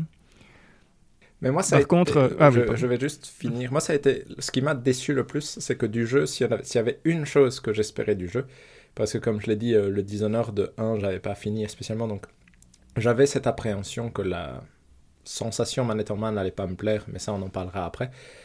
Mais ce qui m'a vraiment déçu, c'est que je pensais que ça allait être un jeu qui, pouvait, qui allait pouvoir me faire sentir intelligent par moment, de me dire Ah, tiens, j'ai trouvé, euh, parce que j'ai fait quelque chose, au fait, il s'avère que tel euh, visionnaire se retourne avec tel autre, et j'ai trouvé ça un peu par hasard, ou parce que j'ai bien lu la note et Mhm. j'ai fait ce que je devais. Et au final, vraiment pas. Au final, euh, C'est- ouais. vraiment juste euh, Ah, ok, bah, ce code-là, je dois aller le chercher dans telle partie de la boucle, dans telle partie de la map, à tel moment. Du coup, je vais aller faire ça et je reviendrai la boucle d'après, euh, continuer cette quête-ci et ça s'arrête là. Il n'y a, pas, y a, y a aucun moment où je me suis posé me dire tiens, dans quelle partie je vais aller, je sais pas trop comment avancer cette quête-là. Mhm. C'est C'est vraiment une déception pour moi à ce niveau-là. Je te rejoins. D'ail- D'ailleurs, point là-dessus, pardon, oui, exact, mais je voulais vous poser la question parce que pour moi, j'avais vraiment l'impression qu'ils avaient vraiment pas réussi à ne pas les mettre. Parce que je trouve Mhm. que le jeu est vraiment construit pour ne pas les avoir, mais que certainement après des tests et des choses comme ça, ils ont remarqué, bon, on s'en sort pas, on Mhm. les met. Non Vous n'avez pas cette impression-là que d'une certaine façon, c'est un Ils voulaient ne pas les mettre et Ouais, puis exact. ils, ils savaient Bon. pas comment réussir à, et que à ça n'a pas rendre marché, ça voilà, exact, jouable ouais, pour un ça. être humain normal. Moi, j'ai l'impression, en effet, que c'est un échec de ce côté-là, et je me demande si c'est pas une tentative un peu semi-désespérée de faire que ça se vende mieux, de le rendre Ouais. plus linéaire aussi. Ah, peut-être, ouais, exact. Moi, j'ai une autre euh, question. En fait, euh, aujourd'hui, typiquement, quand euh, je reprends un exemple qui me vient en tête facilement, Dark Souls est sorti. euh, il y avait quand même beaucoup de choses qui n'étaient pas dites dans le jeu. Mhm. hein. je Mhm. pense que c'est, il n'y a pas de marqueur ni rien. hein. Ouais. Et, euh, et du coup, ça, ça a créé une communauté qui, qui derrière était euh, absolument, euh, je veux dire, fanatique, au, au point euh, presque parfois euh, dangereux du terme. Allez, ça, ça a créé des gens qui sont tellement versés dans le lore de, de l'histoire qui... Bref, je suis sûr qu'ils pourraient écrire des livres et des trucs comme ça. Et je me demande à quel point Deathloop n'aurait pas pu profiter de ça. Et donc, de, comme tu dis, Hector, laisser, allez, laisser tout ouvert à partir du moment où tu as le résiduum. Et, euh, et en gros, euh, bah, c'est à la communauté de trouver Ah, bah tiens, comment tu as fait pour, euh, allez, pour amener telle personne avec telle personne? Parce que j'ai trouvé la note, mais j'avais pas la moindre idée de comment faire, etc.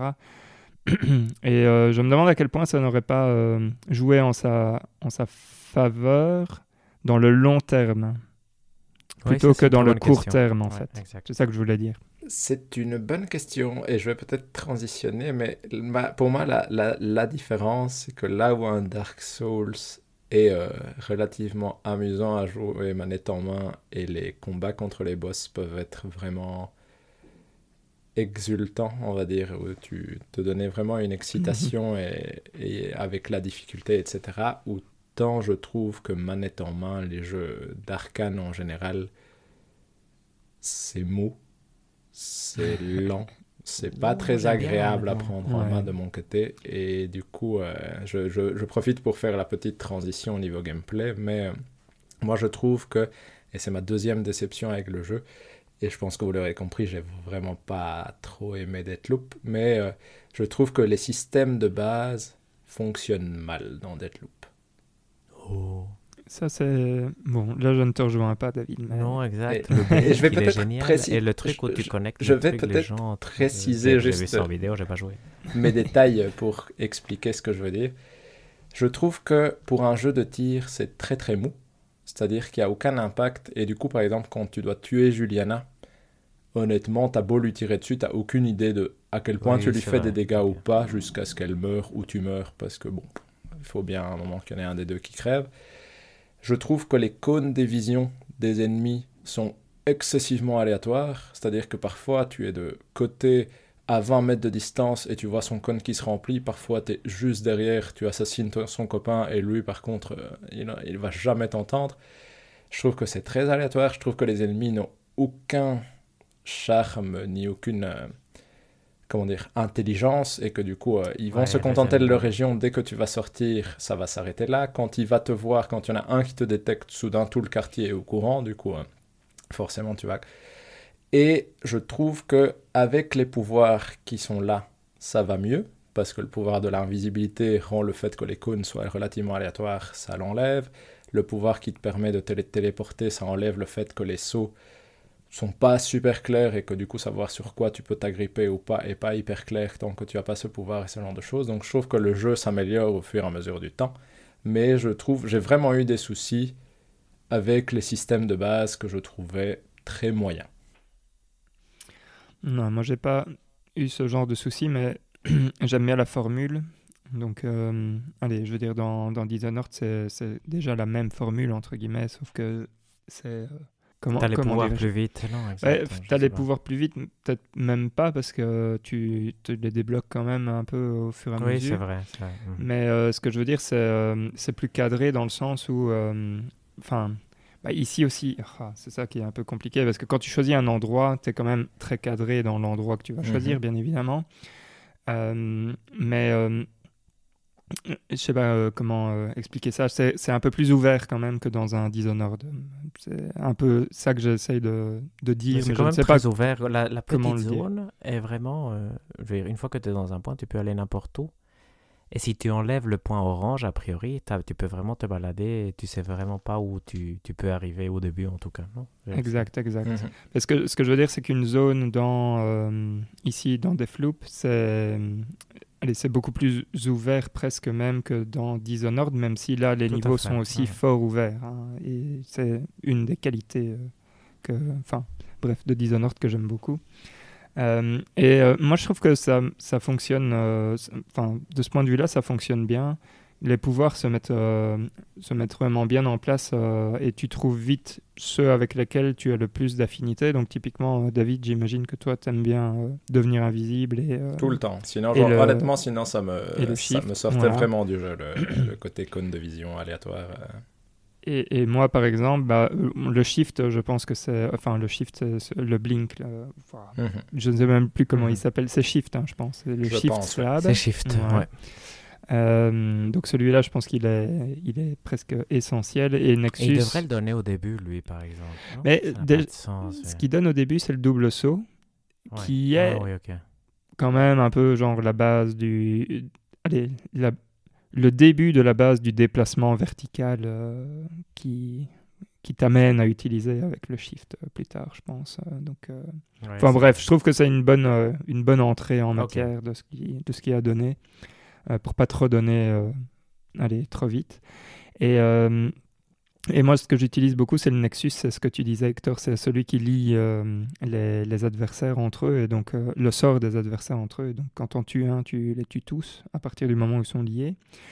Et euh, je trouve que, euh, par contre, il y a une mécanique que, j'aime euh, absolument dans ce jeu-là, et pour l'instant, à chaque fois que je joue, ce n'est que pour ça. Donc, j'essaye même plus d'avancer dans l'histoire, mais j'essaye de, de débloquer des, allez, des upgrades pour les pouvoirs, en fait.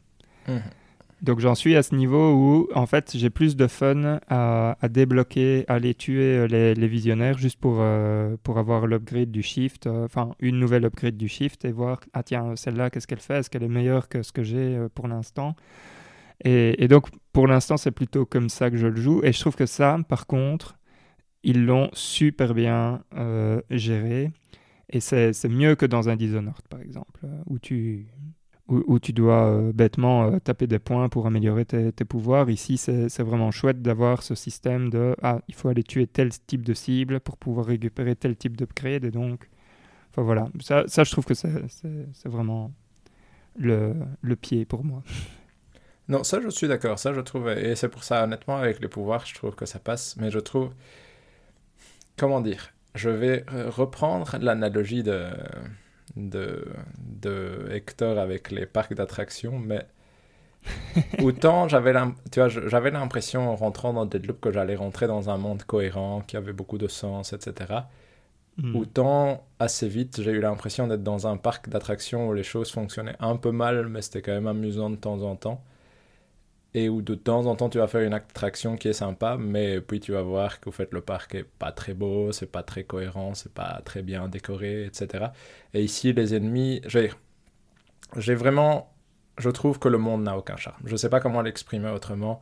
Ils ont mis huit personnages qui sont supposés avoir une personnalité et le reste du monde n'en a aucune et c'est vraiment déploré. Je, même du fait qu'ils n'ont pas de visage très marqué, etc., je trouve que ça n'aide pas à y croire. Le fait que les systèmes de base, comme les cônes aléatoires, pour moi ne fonctionnent pas, ça n'aide absolument pas à croire une seule seconde que le monde dans lequel tu te balades a un quelconque sens euh, vrai, entre guillemets. Et ça fait très jeu qui peut ne pas être un mal dans certains cas, comme dans un Ouais. Mario, etc. Mais que dans ce cas-ci, quand un jeu prétend faire plus, j'ai du mal à ne pas lui reprocher de, de, se rater, entre guillemets, dans ces systèmes de base pour faire en sorte que l'ensemble tienne la route. Hmm. Moi, j'ai pas trop de problème avec le style graphique, mais ça, je pense que c'est. Euh, allez, ça, c'est chacun son truc. Effectivement, les, les personnages sont assez. Euh, enfin, les personnages. Les, comment ils, les appellent Les éternalistes. Mhm. Sont, ouais, sont des coquilles vides. Je pense que ça vient aussi avec le fait que quand on les c'est extrêmement violent. C'est peut-être aussi une façon de. Enfin, de de diminuer un peu euh, la violence de l'acte euh, en, les voyant plus comme des poupées qu'autre chose. J'ai une question pour Hector, en fait. Est-ce que euh, toi, le fait que ce soit dirigiste, c'est quelque chose qui, allez, qui, va, qui va faire que tu penses que tu vas ne pas aimer le jeu ou c'est typiquement quelque chose où tu te dis ah ben c'est chouette parce qu'au moins je sais ce que je vais devoir suivre et, et j'arriverai au, au bout de l'histoire quoi. Ma première intuition a été que ça allait être euh, chouette. Mhm. Mais sincèrement, j'ai, à un moment, j'ai joué de la première partie, après j'ai arrêté. Et je suis mort avant d'avoir eu la, le, truc de, le truc qui te permet de garder tes armes après la, le boucle. Et là, il te dit euh, va, va chercher des armes pour être plus fort. Et donc, d'une certaine façon, ça t'ouvre. Et donc, j'avais ce côté un peu ambivalent de ben, je sais plus si je dois suivre ma mission parce qu'il me dit de faire autre chose. Ou est-ce que... Et donc, à un moment, c'est devenu non dirigiste. Et à un moment, donc, je me suis dit, je vais enlever l'objectif. Et c'était beaucoup plus chouette. Et donc, moi, ma, mon vrai avis sur la question est que ici, en général, moi, j'aime bien les jeux dirigistes. Ici, le côté dirigiste enlève tout le charme au jeu. Tout le mhm. charme, j'exagère mais tu sens que c'est un défaut du jeu. C'est pas normal que ce soit dirigiste. C'est vraiment choquant. C'est comme si Zelda Breath of the Wild commençait à te dire, mais va exactement là. Et tu dis, mais c'est pas ça qui est drôle. mais pourtant, au début, il te le dit, hein, va exactement là. Mais... oui, exact. Et non, donc, euh, quand même, euh, de ce côté-là, je... c'est pour ça que je vous posais la question de est-ce que vous aussi, vous avez eu l'impression mhm.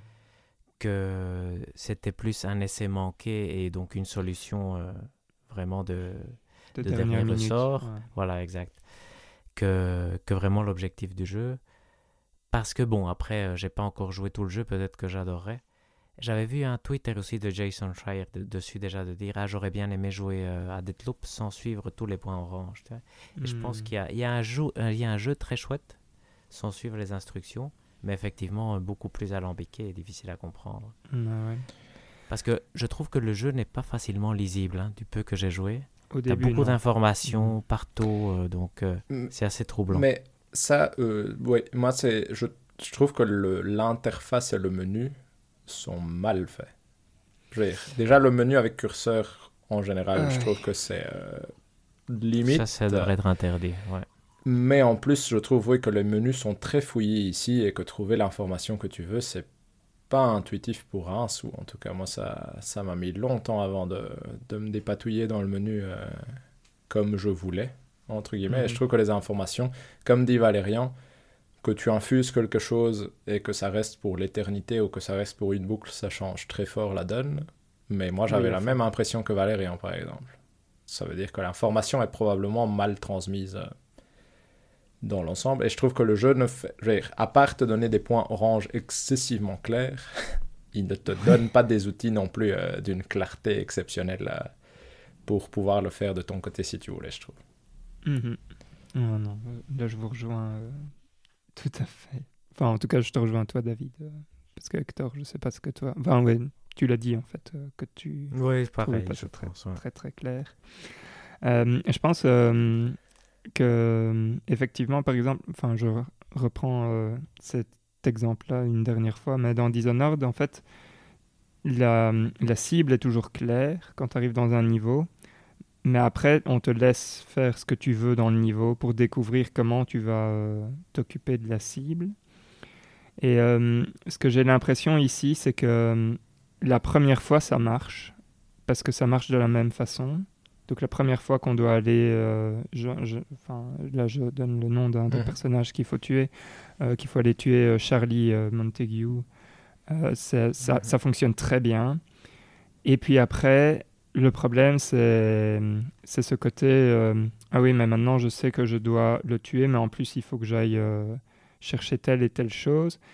Et donc en fait finalement, enfin, ça perd de son intérêt de le refaire plusieurs fois. Enfin, le, le côté boucle, justement, ne fonctionne pas chez moi, en fait. Euh, Mais je vais dire ça. Tout à ça. fait. C'est ça, je C'est la première que fois qui, l'échelle qui du fonctionne super bien parce que tu te dis ah ben ça c'est nouveau et donc là il y a un vrai challenge parce que tu sais pas comment arriver jusqu'à la personne et puis après le problème c'est que c'est enfin c'est résolu et c'est résolu quoi. Tout à fait. Et, et je, je vais rajouter quelque chose. En effet, le côté boucle ne fonctionne pas non plus dans le, dans le sens... euh, un roguelite, habituellement, il y a quand même un certain, certaine tristesse de ne pas finir ta boucle. Mhm. Ici, le prix est si faible. Oui. Dans le sens où tu peux quand même bouger ton curseur à la période de la journée que tu veux et aller à l'endroit que tu veux. Donc, si au final, euh, tu t'étais dit, bah, ce que j'ai envie, c'est de retrouver ce code à tel endroit, bah, tu peux y retourner immédiatement après avoir été tué à peu de choses près. Et les maps sont pas assez grandes, qu'il n'y a pas, comment dire, il n'y a pas une certaine frustration, apprentissage propre au roguelite, tel un Hades ou quelque chose du style, où tu peux, tu sens que en plus tu t'améliores. C'est, je trouve que ici j'ai jamais eu ce sentiment de tension de oulala, cette boucle, si je me rate à la troisième partie de la journée, euh, entre guillemets, c'est foutu.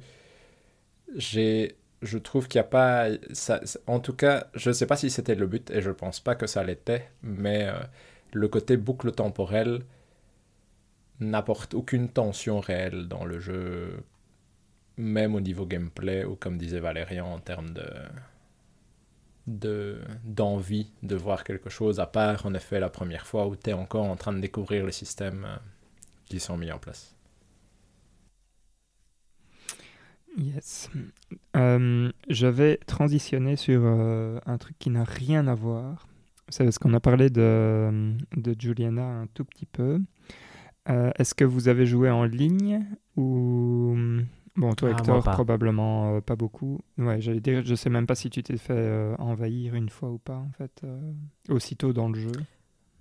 Pas par un truc en ligne, je pense. Il y a eu une Juliana qui est apparue, mais je sais pas si c'était scripté. C'était scripté? Je pense Moi, que oui que- encore à ce moment-là. Ouais. ouais. Pour avoir le shift une première Mhm. fois. Et après, je l'ai perdu. Et j'ai cru que j'avais fait une erreur. Je me suis dit, c'est quoi cette merde Et donc, ça m'a énervé.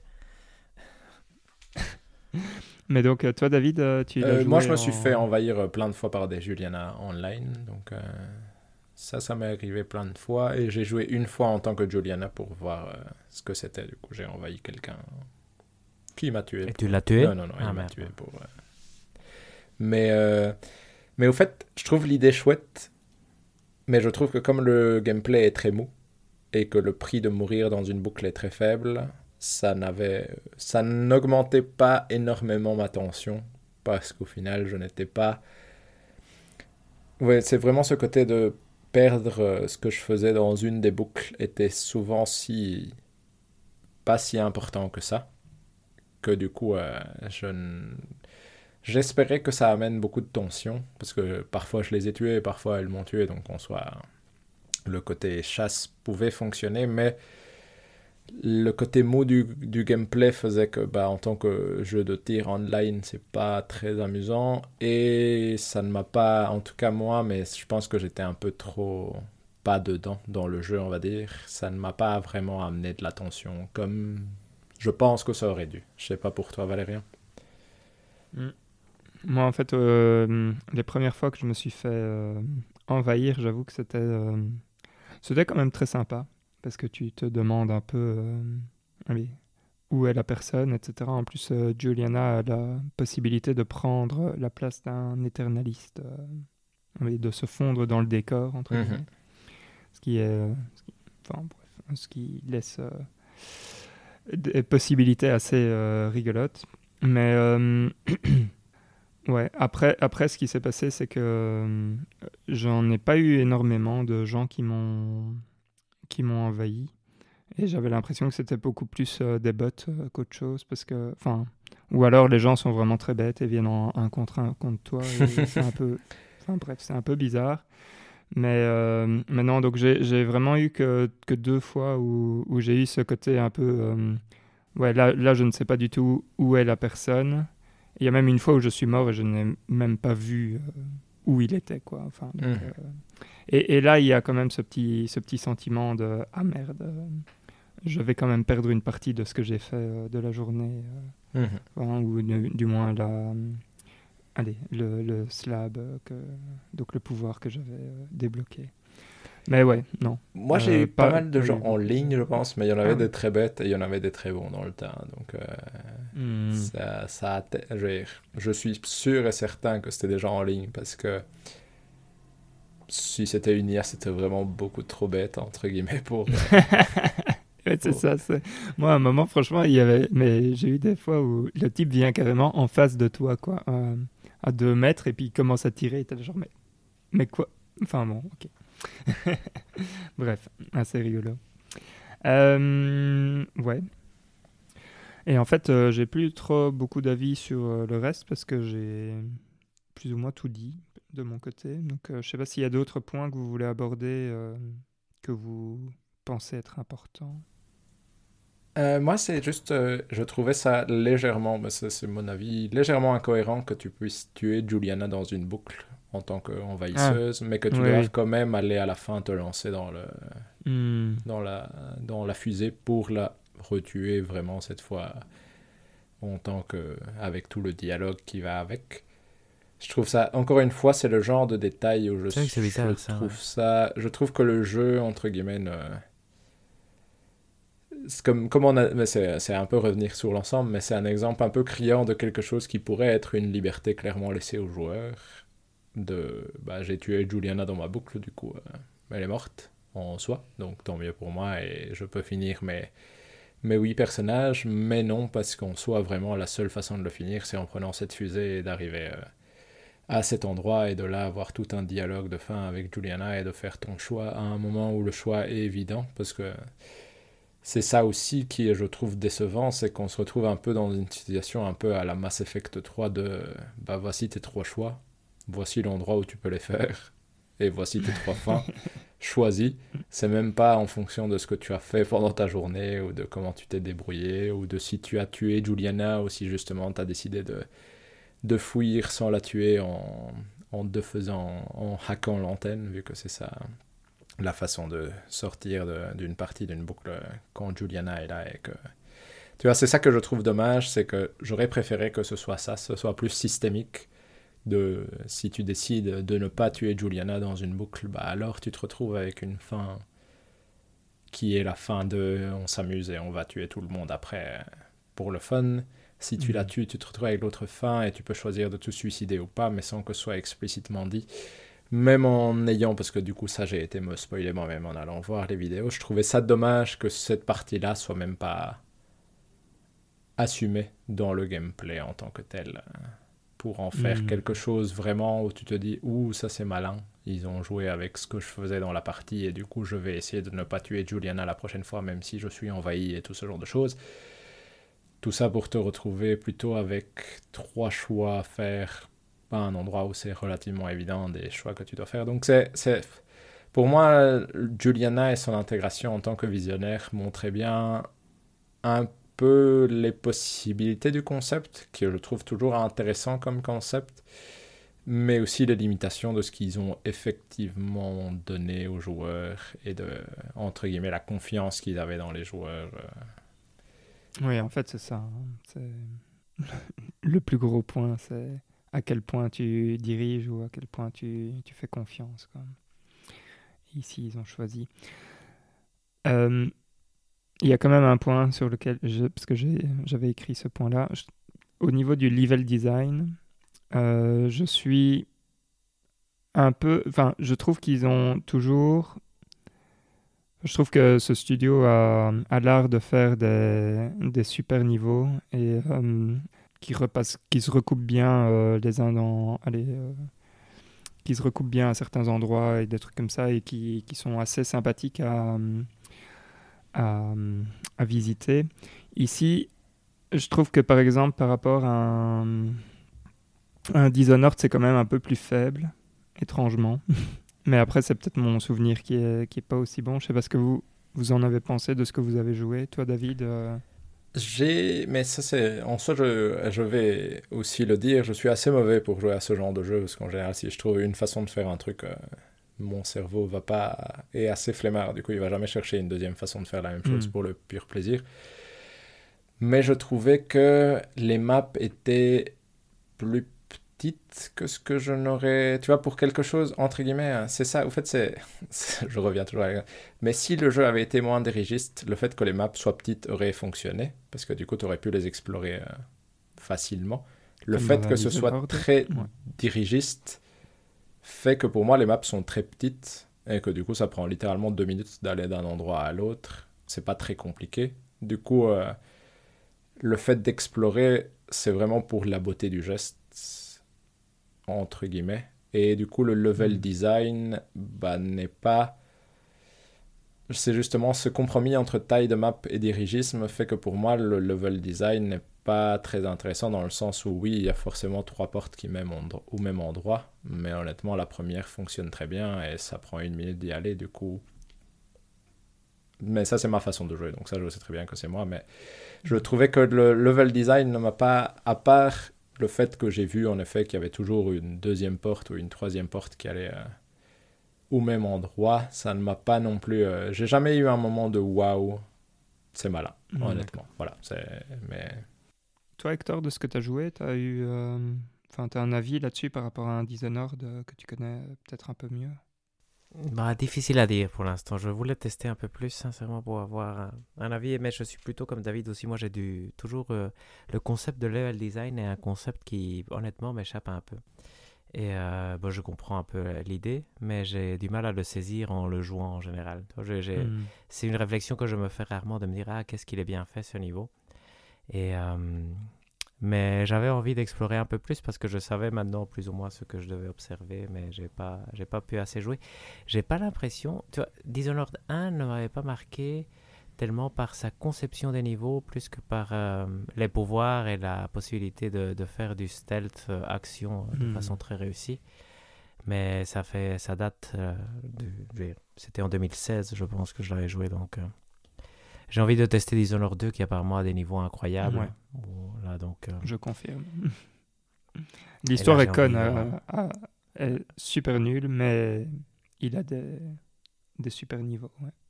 Mais je vais essayer de le lancer euh, ce- cet hiver. D'ailleurs, c'est bien Hector parce que tu, tu parles de stealth. Ça c'est un autre point que, avec lequel j'ai un peu du mal avec euh, Deathloop, c'est que quand je joue à Dishonored, je joue tout en super stealth, genre personne ne meurt et personne ne me voit. Un peu comme un, comment on appelle ça dans, dans Metal Gear Solid, les...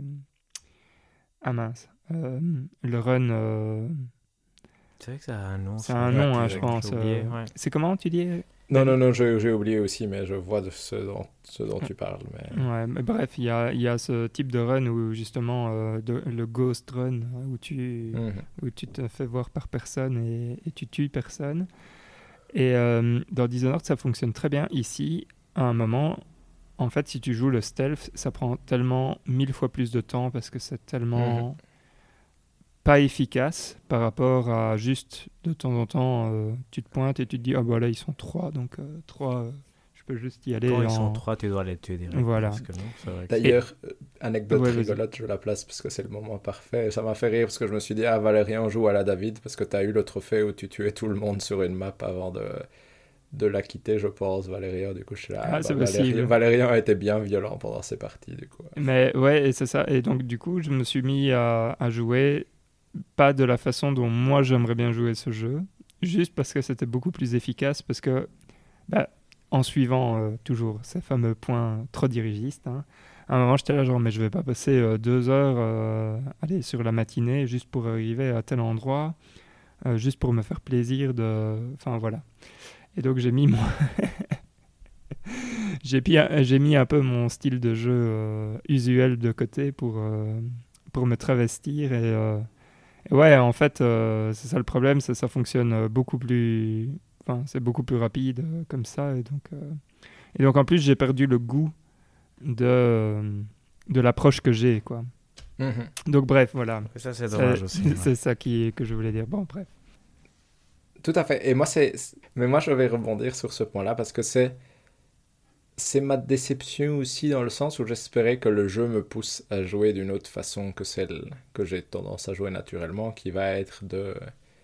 On va essayer le stealth pendant deux minutes. C'est un bourrin On va en avoir marre, on va bourrin. tuer tout ce qui passe et puis ça passera. Et honnêtement, moi, mes dernières boucles, c'était euh, je sprint, je dash, je sprint, je dash. De toute façon, les ennemis ont leurs limitations en termes de zone où ils vont aller. Exact. Et à force de sprint, dash, ils vont tous être euh, m'avoir détecté et hop, mais je vais être dans la zone que je veux et les ennemis que je viens de passer n'arriveront pas jusque-là. Du coup, euh, je suis assez tranquille et du coup, c'est un peu, comment dire, ça n'a aucun sens comme style de jeu. Et ce n'est pas un- particulièrement agréable comme style de jeu. C'est un style de jeu euh, plutôt de speedrunner, euh, finalement. hein. Un peu, mais c'est pas hyper. Tu vois, j'étais pas en mode où Hmm. j'essaye d'améliorer mon ton, c'était juste, bah, Oui, ça oui, fonctionne. Du coup, je vais pas me faire chier à essayer de tous les tuer de façon Ouais, ou de connaître le chemin de stealth par cœur ou ce genre de choses. J'étais là, bah, on va essayer d'aller vite parce qu'au final, j'ai juste envie de cette info dans cette boucle-ci. euh, une fois que C'est ça le problème, c'est une fois que tu as compris que tu as juste besoin de faire le point de quête qui t'intéresse dans telle boucle, bah, tu vas juste faire ton point de quête dans telle boucle et puis t'es parti. Donc il n'y a, pas de- y a pas le côté euh, je vais aller. euh, me balader dans la map parce que peut-être que si je fais ça, tel truc va s'ouvrir ou tel autre va s'ouvrir. Ça, ça n'arrive pas.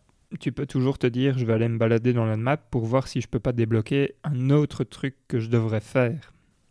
Tu peux, Tu peux, mais ça arrive.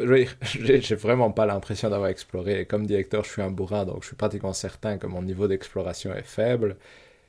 Toutes mes quêtes, j'ai eu vraiment toutes les quêtes et j'avais la dernière quête que je devais faire qui était ouverte. C'est juste que j'ai eu la flemme de la faire parce que je, la motivation de Mhm. faire euh, suivre les points orange.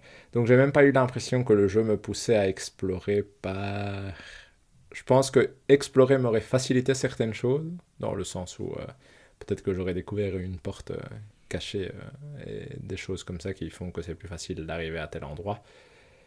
Autant c'est pas nécessaire pour finir le jeu. D'accord. J'ai, en fait, j'ai dit que je, je me taisais, et puis finalement, j'ai encore un truc à dire. Euh, je sais pas, euh, votre expérience, par exemple, avec un Dishonored ou ce genre de choses. Donc, on a certaines euh, cibles à abattre, un peu comme Mhm. ici. Et en fait, euh, je, je sais pas pourquoi, ici, j'arrivais, enfin, j'arrivais pas à me dire, ah oui, euh, telle personne, c'est vraiment, il est vraiment, allez, Tu détestable. voulais et- pas le tuer. quoi. voilà, et Ouais. j'étais jamais en train de me dire, ouais, je veux absolument euh, détruire sa vie euh, de, la, de la façon la plus cruelle possible euh, ou un truc comme ça. Et en fait, j'arrivais juste pas. Et donc là, je pense qu'il y a un problème même avec la, la façon dont tu prends corps dans, dans Colt et ce que tu dois faire. Ça fonctionne pas aussi bien que ce que j'aurais voulu que ça, que ça fasse, quoi. Voilà, donc du coup, les visionnaires, j'ai presque. Enfin. J'ai presque de la sympathie pour eux parfois où je me dis, euh, allez, euh, typiquement, je pense qu'il y en a un qui, qui est absolument euh, stupide, c'est Alexis Dorsey, je Mhm. pense. Donc lui, lui a l'air d'être stupide et même, même là, j'étais là genre, bah, il n'a pas l'air bien méchant, enfin je veux dire, il est, il est un peu bête, quoi, c'est tout. Et, et j'ai pas la même comment dire la même motivation que dans un Dishonored où je me dis euh, ah ouais lui euh, quand même euh, enfin je veux dire il essayait de faire du, du mal à la à, à l'impératrice euh, donc voilà enfin bon bref il y a il y a aussi ce problème là et ouais ah là là. Mais je trouve que. il va, il va finir au bas, euh, au bas du classement, tout est dit hein, finalement. Euh, 88, vous imaginez Ouais. ça Il est surcoté, hein, mais ça Ouf, c'est de c'est loin, je je- j'ai euh, du mal à comprendre que. Ouais, clairement, il est surcoté. Je suis d'accord aussi. Arkane, euh, pas encore euh, rang S, non Comme Non. développement. Alors, Non. ouais. Et, je vais juste rebondir avec Valérian parce qu'en effet, la seule chose qui tient la route dans le jeu en termes de personnalité, c'est Juliana et Colt. Mhm. Mais les, comme tu dis, les visionnaires manquent clairement de personnalité en général, je trouve. J'ai- Déjà parce que tu ne les croises que à la... au moment où tu vas les tuer. C'est ça. Mais euh, je parce que le jeu essaye de leur donner de la personnalité à travers des conversations que tu peux soit lire, soit des, des des, des, allez, des enregistrements audio que tu peux écouter, mais je trouve que ça ne leur donne pas, comme dit Valérian, ça ne les rend pas particulièrement détestables et ça ne leur donne pas non plus une personnalité euh, bien, bien, bien marquée. Elle est marquée parce qu'elle est un peu cliché, mais ça ne... Ouais. T'as pas l'impression d'avoir vraiment affaire à quelqu'un, quoi. Oui, oui. Voilà, moi, pour moi, euh, on a fait le tour. euh, je veux pas. C'est une tristesse Moi- quand même. Moi, euh, moi, je vais juste rajouter un point, c'est que pour un jeu comparable, je dirais que c'est Hitman, la trilogie des Hitman nouveaux, dans le sens où il n'y a pas cette idée de boucle, mais il y a l'idée de cible, etc. Et je trouve qu'Hitman fait bien mieux le côté, euh, j'ai un peu envie de me balader sur la map pour voir quelles sont mes possibilités et m'amuser un peu avec ce que je peux faire que ici. Donc, euh, si, voilà, tout simplement, si vous cherchez un jeu où vous avez envie de tuer des gens et de vous balader dans une map, je vous conseillerais bien plus personnellement Hitman que, que Deathloop pour le coup. Et en plus, c'est vrai qu'en termes de rejouabilité, refaire plusieurs fois le même niveau, pour, enfin, en se disant ah mais je vais commencer en tant que majordome à tel endroit, Mhm. comme ça je peux vite aller euh, à tel truc et comme ça je peux avoir tel type de conversation et tout. Ça marche bien dans dans Hitman. euh, Mhm. Que ici, euh, finalement, euh, il n'y a pas vraiment ça. Il n'y a pas vraiment de truc dans le temps euh, où il faut arriver à tel moment pour être sûr d'avoir tel type de. Enfin bon bref. Non, exact. Et c'est, d'ailleurs, je vais finir par ça, mais ma légère déception aussi, c'est qu'il n'y a jamais un moment dans une map où, par exemple, tu fais quelque chose et ça déclenche autre chose qui Oh, y en a des une, non? possibilités. Ah non, ouais, qui t'ouvre des Tu possibilités. vois, genre qui ouvre une porte que tu n- qui ne s'ouvre que si tu fais ça, ou que si tu tues quelqu'un, telle porte se ferme et tu sais plus faire ça. J'ai pas l'impression qu'il y a tellement de choses importantes qui sont liées par ce... des mécanismes comme ça, un peu cachés, qui font Mhm. que. Et que c'est souvent plus de si tu fais tel truc à telle période de journée, bah à tel autre, tu vas plus avoir accès à ça. Genre, si tu ne fais pas ça. le matin, si tu ne désactives pas tel truc le matin, bah après, euh, tu ne pourras plus avoir accès à cette pièce. Mais c'est jamais. Comment dire C'est jamais vivant à l'intérieur d'une même map, j'ai l'impression. Hmm. C'est très figé dans une map. C'était mon Ouais, impression. Si tu rentres dans une map, elle est figée, tu fais ce que tu veux, tu peux foutre le bordel, c'est pas grave. Puis tu, tu sors de la map, et là, ça a peut-être de l'impact sur les maps d'après ou sur les périodes d'après, mais pas, ça va jamais avoir un impact, un impact organique, par exemple, sur une même map, Mhm. dans le sens où si tu te foires royalement en essayant de tuer quelqu'un parce que tu devais le tuer en infiltration, tu t'es foiré, ça ne va pas impliquer jamais que le personnage va quitter la région où elle est et donc que tu ne vas pas réussir à la tuer tout court, c'est juste qu'elle va probablement s'enfermer quelque part et à toi tu as toujours un moyen de la tuer quand même entre guillemets et du coup euh, Ouais. je trouve que ça manque de ce côté organique euh, dans la map d'avoir l'impression d'avoir de l'influence et de l'impact vraiment sur le moment que tu es en train de jouer et pas seulement sur les moments d'après où la map de toute façon est différente. euh. On est devenu bien difficile, non? Enfin bon, bref. Ah, c'est une année de merde. hein, Mais- Mais... moi, je suis pas euh, négatif encore. hein. Non, mais c'est bien Non, pas- mais J'aimerais bien que tu y joues et que tu nous donnes ton avis honnêtement. Ouais, oui. Mhm. Moi, je suis pas complètement négatif. Je suis extrêmement déçu parce que je trouve que le début, le pré- la- allez, les prémices étaient vraiment. Ouais, j'étais vraiment euh, conquis. Et là, euh, et là, voilà, j'ai dé- j'ai déchanté. Et bon, je m'amuse quand même quand j'y joue, mais je m'amuse pas pour les raisons, par exemple, de l'histoire ou. Enfin bref, je m'amuse pas pour les pour ce que je pensais. Mhm. Que allait t'amuser. Voilà, c'est ça. Donc, euh, donc voilà. Et moi, si je devais le Ouais. caler quelque part, c'est le genre de jeu où j'ai joué 11 heures parce que c'était pour le podcast. C'est typiquement le genre de jeu que j'aurais joué peut-être une heure ou deux. J'aurais posé la manette en mode Hum, c'est sympathique et j'aurais jamais joué à nouveau. Ouais. Parce qu'il y a toute une gamme de jeux Oh qui sont là. rentrés dans cette catégorie-là. De... On les essaye de Ok. 3 heures et puis on n'y joue plus jamais. Oui, c'est vrai. Je pense que celui-ci serait tombé dans cette catégorie-là, dans le sens où j'ai pas eu le coup de cœur de Valérian au début. Et je trouvais ça Mhm. sympa. Mais j'ai jamais eu un moment où j'étais vraiment à fond dedans. Le seul moment où j'étais un peu plus dedans, c'est parce que je croyais que je pouvais le finir en tuant les 7 visionnaires. Et du coup, j'étais là, bon, tant qu'à faire, euh, allons les tuer. Et quand j'ai découvert que je ne pouvais pas parce que j'avais encore fait une quête, ça m'a vraiment. Mon moral est, est descendu en flèche.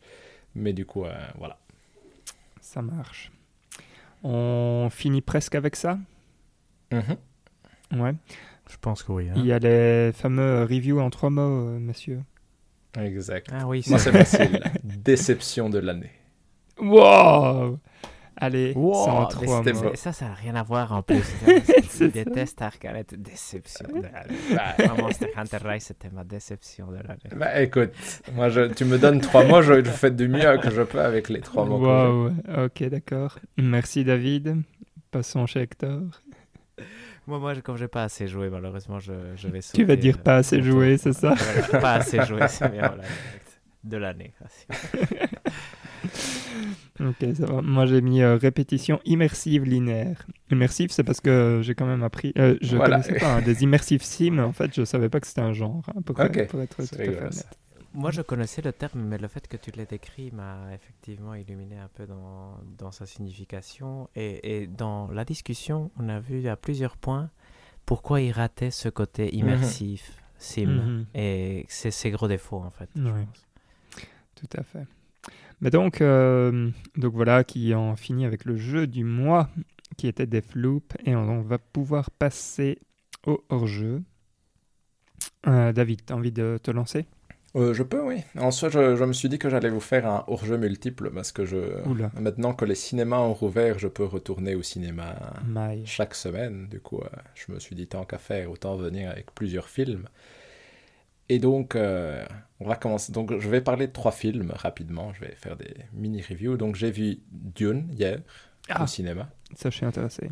Et j'ai trouvé ça chouette. Je trouve que je le trouve un défaut particulier qui est que je trouve qu'il est qui manque un peu de variété en termes de rythme. C'est-à-dire que j'ai Mhm. l'impression que c'est tout le temps un peu le même ton et du coup c'est un peu long pour euh, garder tout le temps le même ton de mais sinon c'est très beau à voir, j'aime bien la musique en général et euh, j'ai quand même envie de voir la suite. J'avais lu le bouquin juste avant et je trouve que ça aide pour comprendre des choses. D'accord. Donc euh, voilà, mais en soi, je pense pas que le film, je, dire, je pense que le film est compréhensible sans, sans avoir lu le livre, mais je trouvais que ça aidait un peu à, à Mhm. comprendre des choses.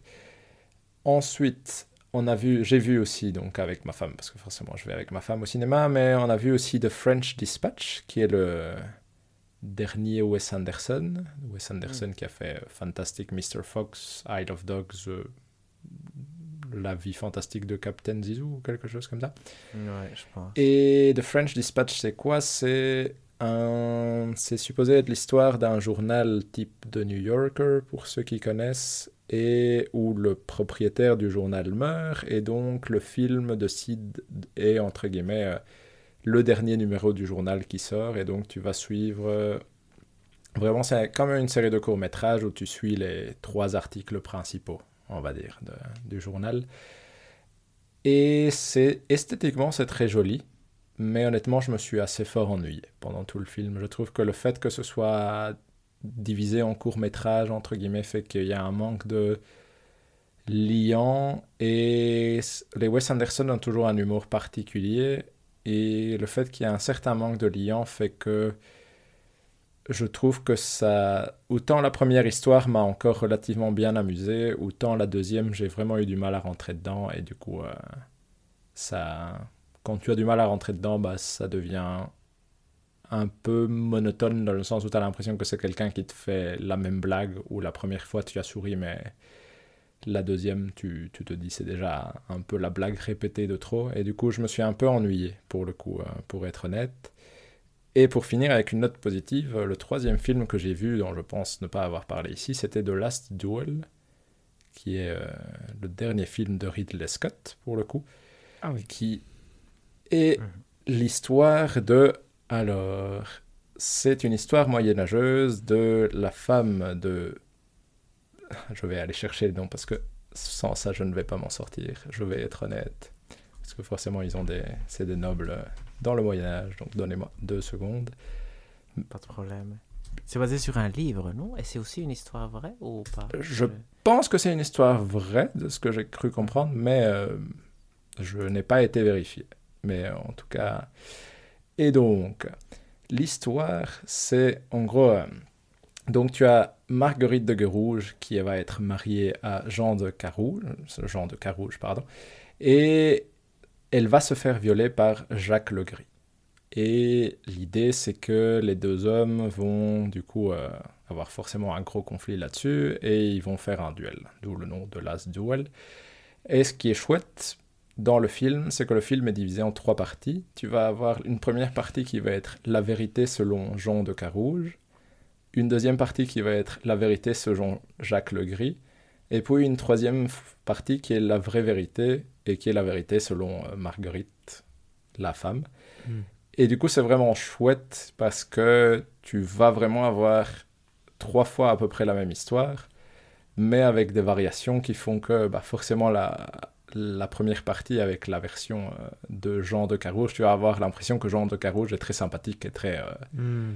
Très gentil. La version de Jacques Legris, tu vas aussi avoir. Et entre guillemets, c'est vraiment une chouette discussion sur autour de la culture du viol et comment quelqu'un peut, entre guillemets, euh, ne pas se sentir responsable de ce qu'il fait parce que sa version est totalement fausse, alors que, entre guillemets, quand tu vois la vraie vérité, il y a aucun doute sur ce qui se passe. Mais du coup, voilà, je trouvais le film chouette et bien organisé et j'ai été surpris dans, le sens positif par le film. Chouette étant un, gros, un grand mot, j'imagine. Euh, mm. Vu le... Euh, enfin, je veux dire, vu le ton de... Oui, oui le sujet de la... tout à fait. Mais, en soi, c'est facile à regarder.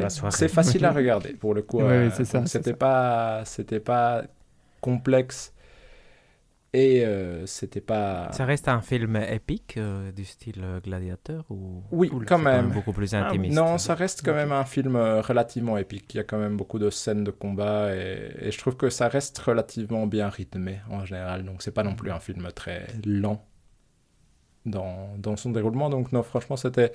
J'avais trouvé ça assez facile à regarder. Excellent. Super. je vais passer avant toi, Hector. Avec plaisir, Valérian. Et moi, en fait, euh, bah, comme d'habitude, ou non, en fait, pas comme d'habitude, parce que pour une fois, ce n'est pas un manga, mais euh, ah. j'ai lu le dernier, euh, ça, va changer beaucoup, j'ai lu le dernier Black Sad.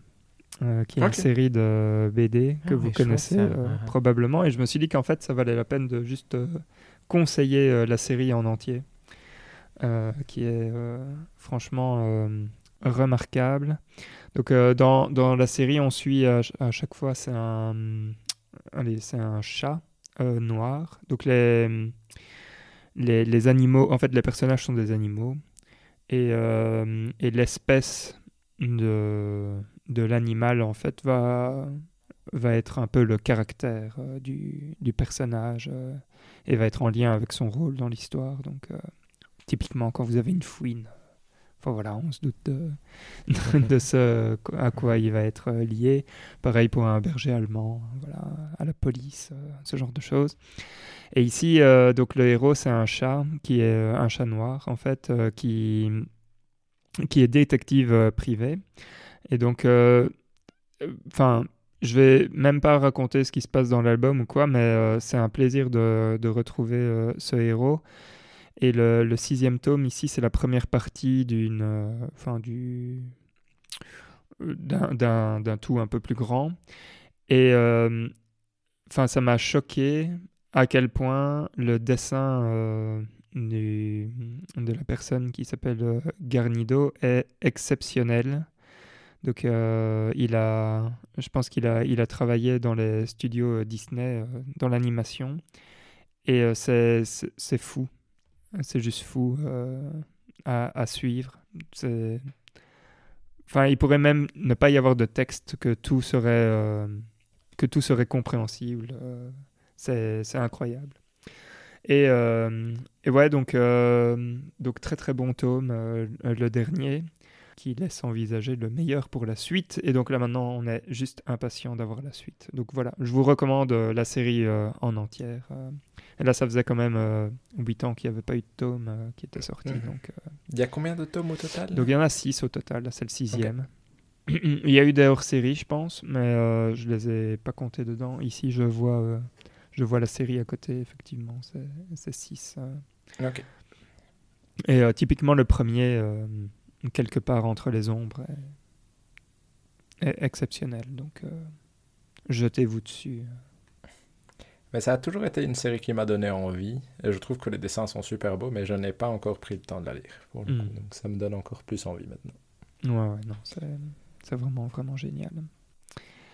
Et voilà, ça c'est pour Je vais aller acheter ça, ouais, tout à fait. Parce que je l'avais emprunté à la bibliothèque à l'époque. C'est vrai que j'avais bien aimé, mais c'est vrai que j'ai pas lu les derniers, donc Mm. euh, c'est un bon, une- un bon in- incentif pour. euh, pour.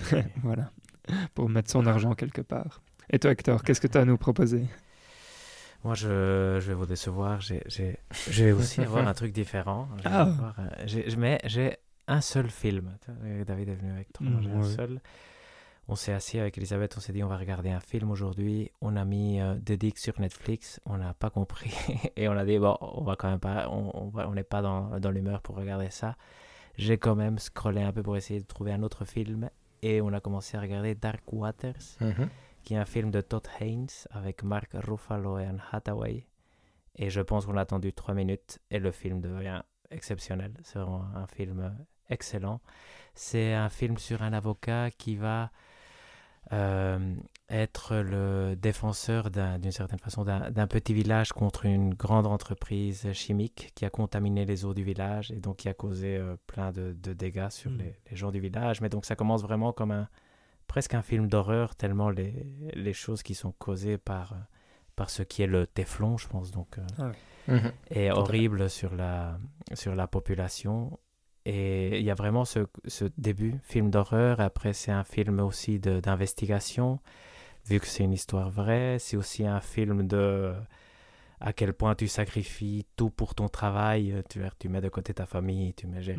Mais parce que ça vaut la peine aussi, à quel point ça vaut vraiment la peine ou pas. Donc c'est un film que je trouvais indispensable et exceptionnel. Donc euh, je recommande absolument. Tu l'as super bien vendu. Je vais soutenir le, le truc de Hector, parce que j'avais vu ça au cinéma et c'était très chouette aussi. euh. Et ça te fait euh, te poser plein de questions sur le téflon. et-. Et en fait, comment fonctionne le, le système dans lequel on vit? Mhm. euh, de, de- de ces grandes entreprises qui sont capables de faire tellement de mal et ont tellement de... Je veux dire, le système ne les empêche pas vraiment de pouvoir faire autant de mal. Je veux dire, donc, Mhm. euh, c'est c'est magnifique. c'est- Je trouvais vraiment ce film indispensable. Je me suis dit, ah waouh, c'est- ça fait un petit tremblement de, de terre dans l'âme. donc, euh, Ah bah. Ouais, bah vous me l'avez vendu, donc c'est très bien. Au moins une personne qui, qui sera acquise à votre cause. Ah, c'est bien ça. Et donc tout est dit? Je pense, je pense que, là, tout est dit. ouais. Super. Merci, chères auditrices et auditeurs, de nous avoir écoutés. Nous avons un Twitter. Hector, dis-nous, c'est quoi le Twitter pour voir si tu suis bien? Ah, merde, le tout est dit. Ouais, exactement. arrobas tout est dit. Abonnez-vous, envoyez-nous de l'amour. On est là pour le recevoir et on est là pour, euh, pour vous en donner aussi, en fait. On a aussi une adresse Exact. mail, euh, David. Euh, at podcast tout est dit à gmail.com. Ouais, presque. Il n'y a pas le hâte au début, mais c'est. Ouais, oui, ça. fait. En Je fait, ils n'ont suis- pas l'habitude, hein, donc c'était pour J'ai voir un peu si... du coup, voilà, j'ai j'ai lancé tout ce qui me venait à Ouais, c'est l'esprit. vrai, là, il nous avait pas voilà, Il prévenu. nous a piégés. Fin. ça, c'est le, le vieux prof qui essaye de faire des petites interrogations. Voilà, euh, comme ça. exact. Et donc, bref, on a ce fameux, euh, cette fameuse adresse mail, pod- podcast tout est dit, gmail.com, où vous pouvez aussi nous contacter. On sera euh, vraiment heureux de vous répondre. Et sinon, je pense que ça, c'est l'annonce quand même. J'ai le plaisir de vous annoncer le jeu du mois prochain, qui n'est autre que Metroid Dread. Et donc, nous retournons sur Switch quand même pour un des jeux du mois. Moi, ça me fait plaisir personnellement. Je pense que ça fait plaisir aux deux autres aussi, mais Tout à fait.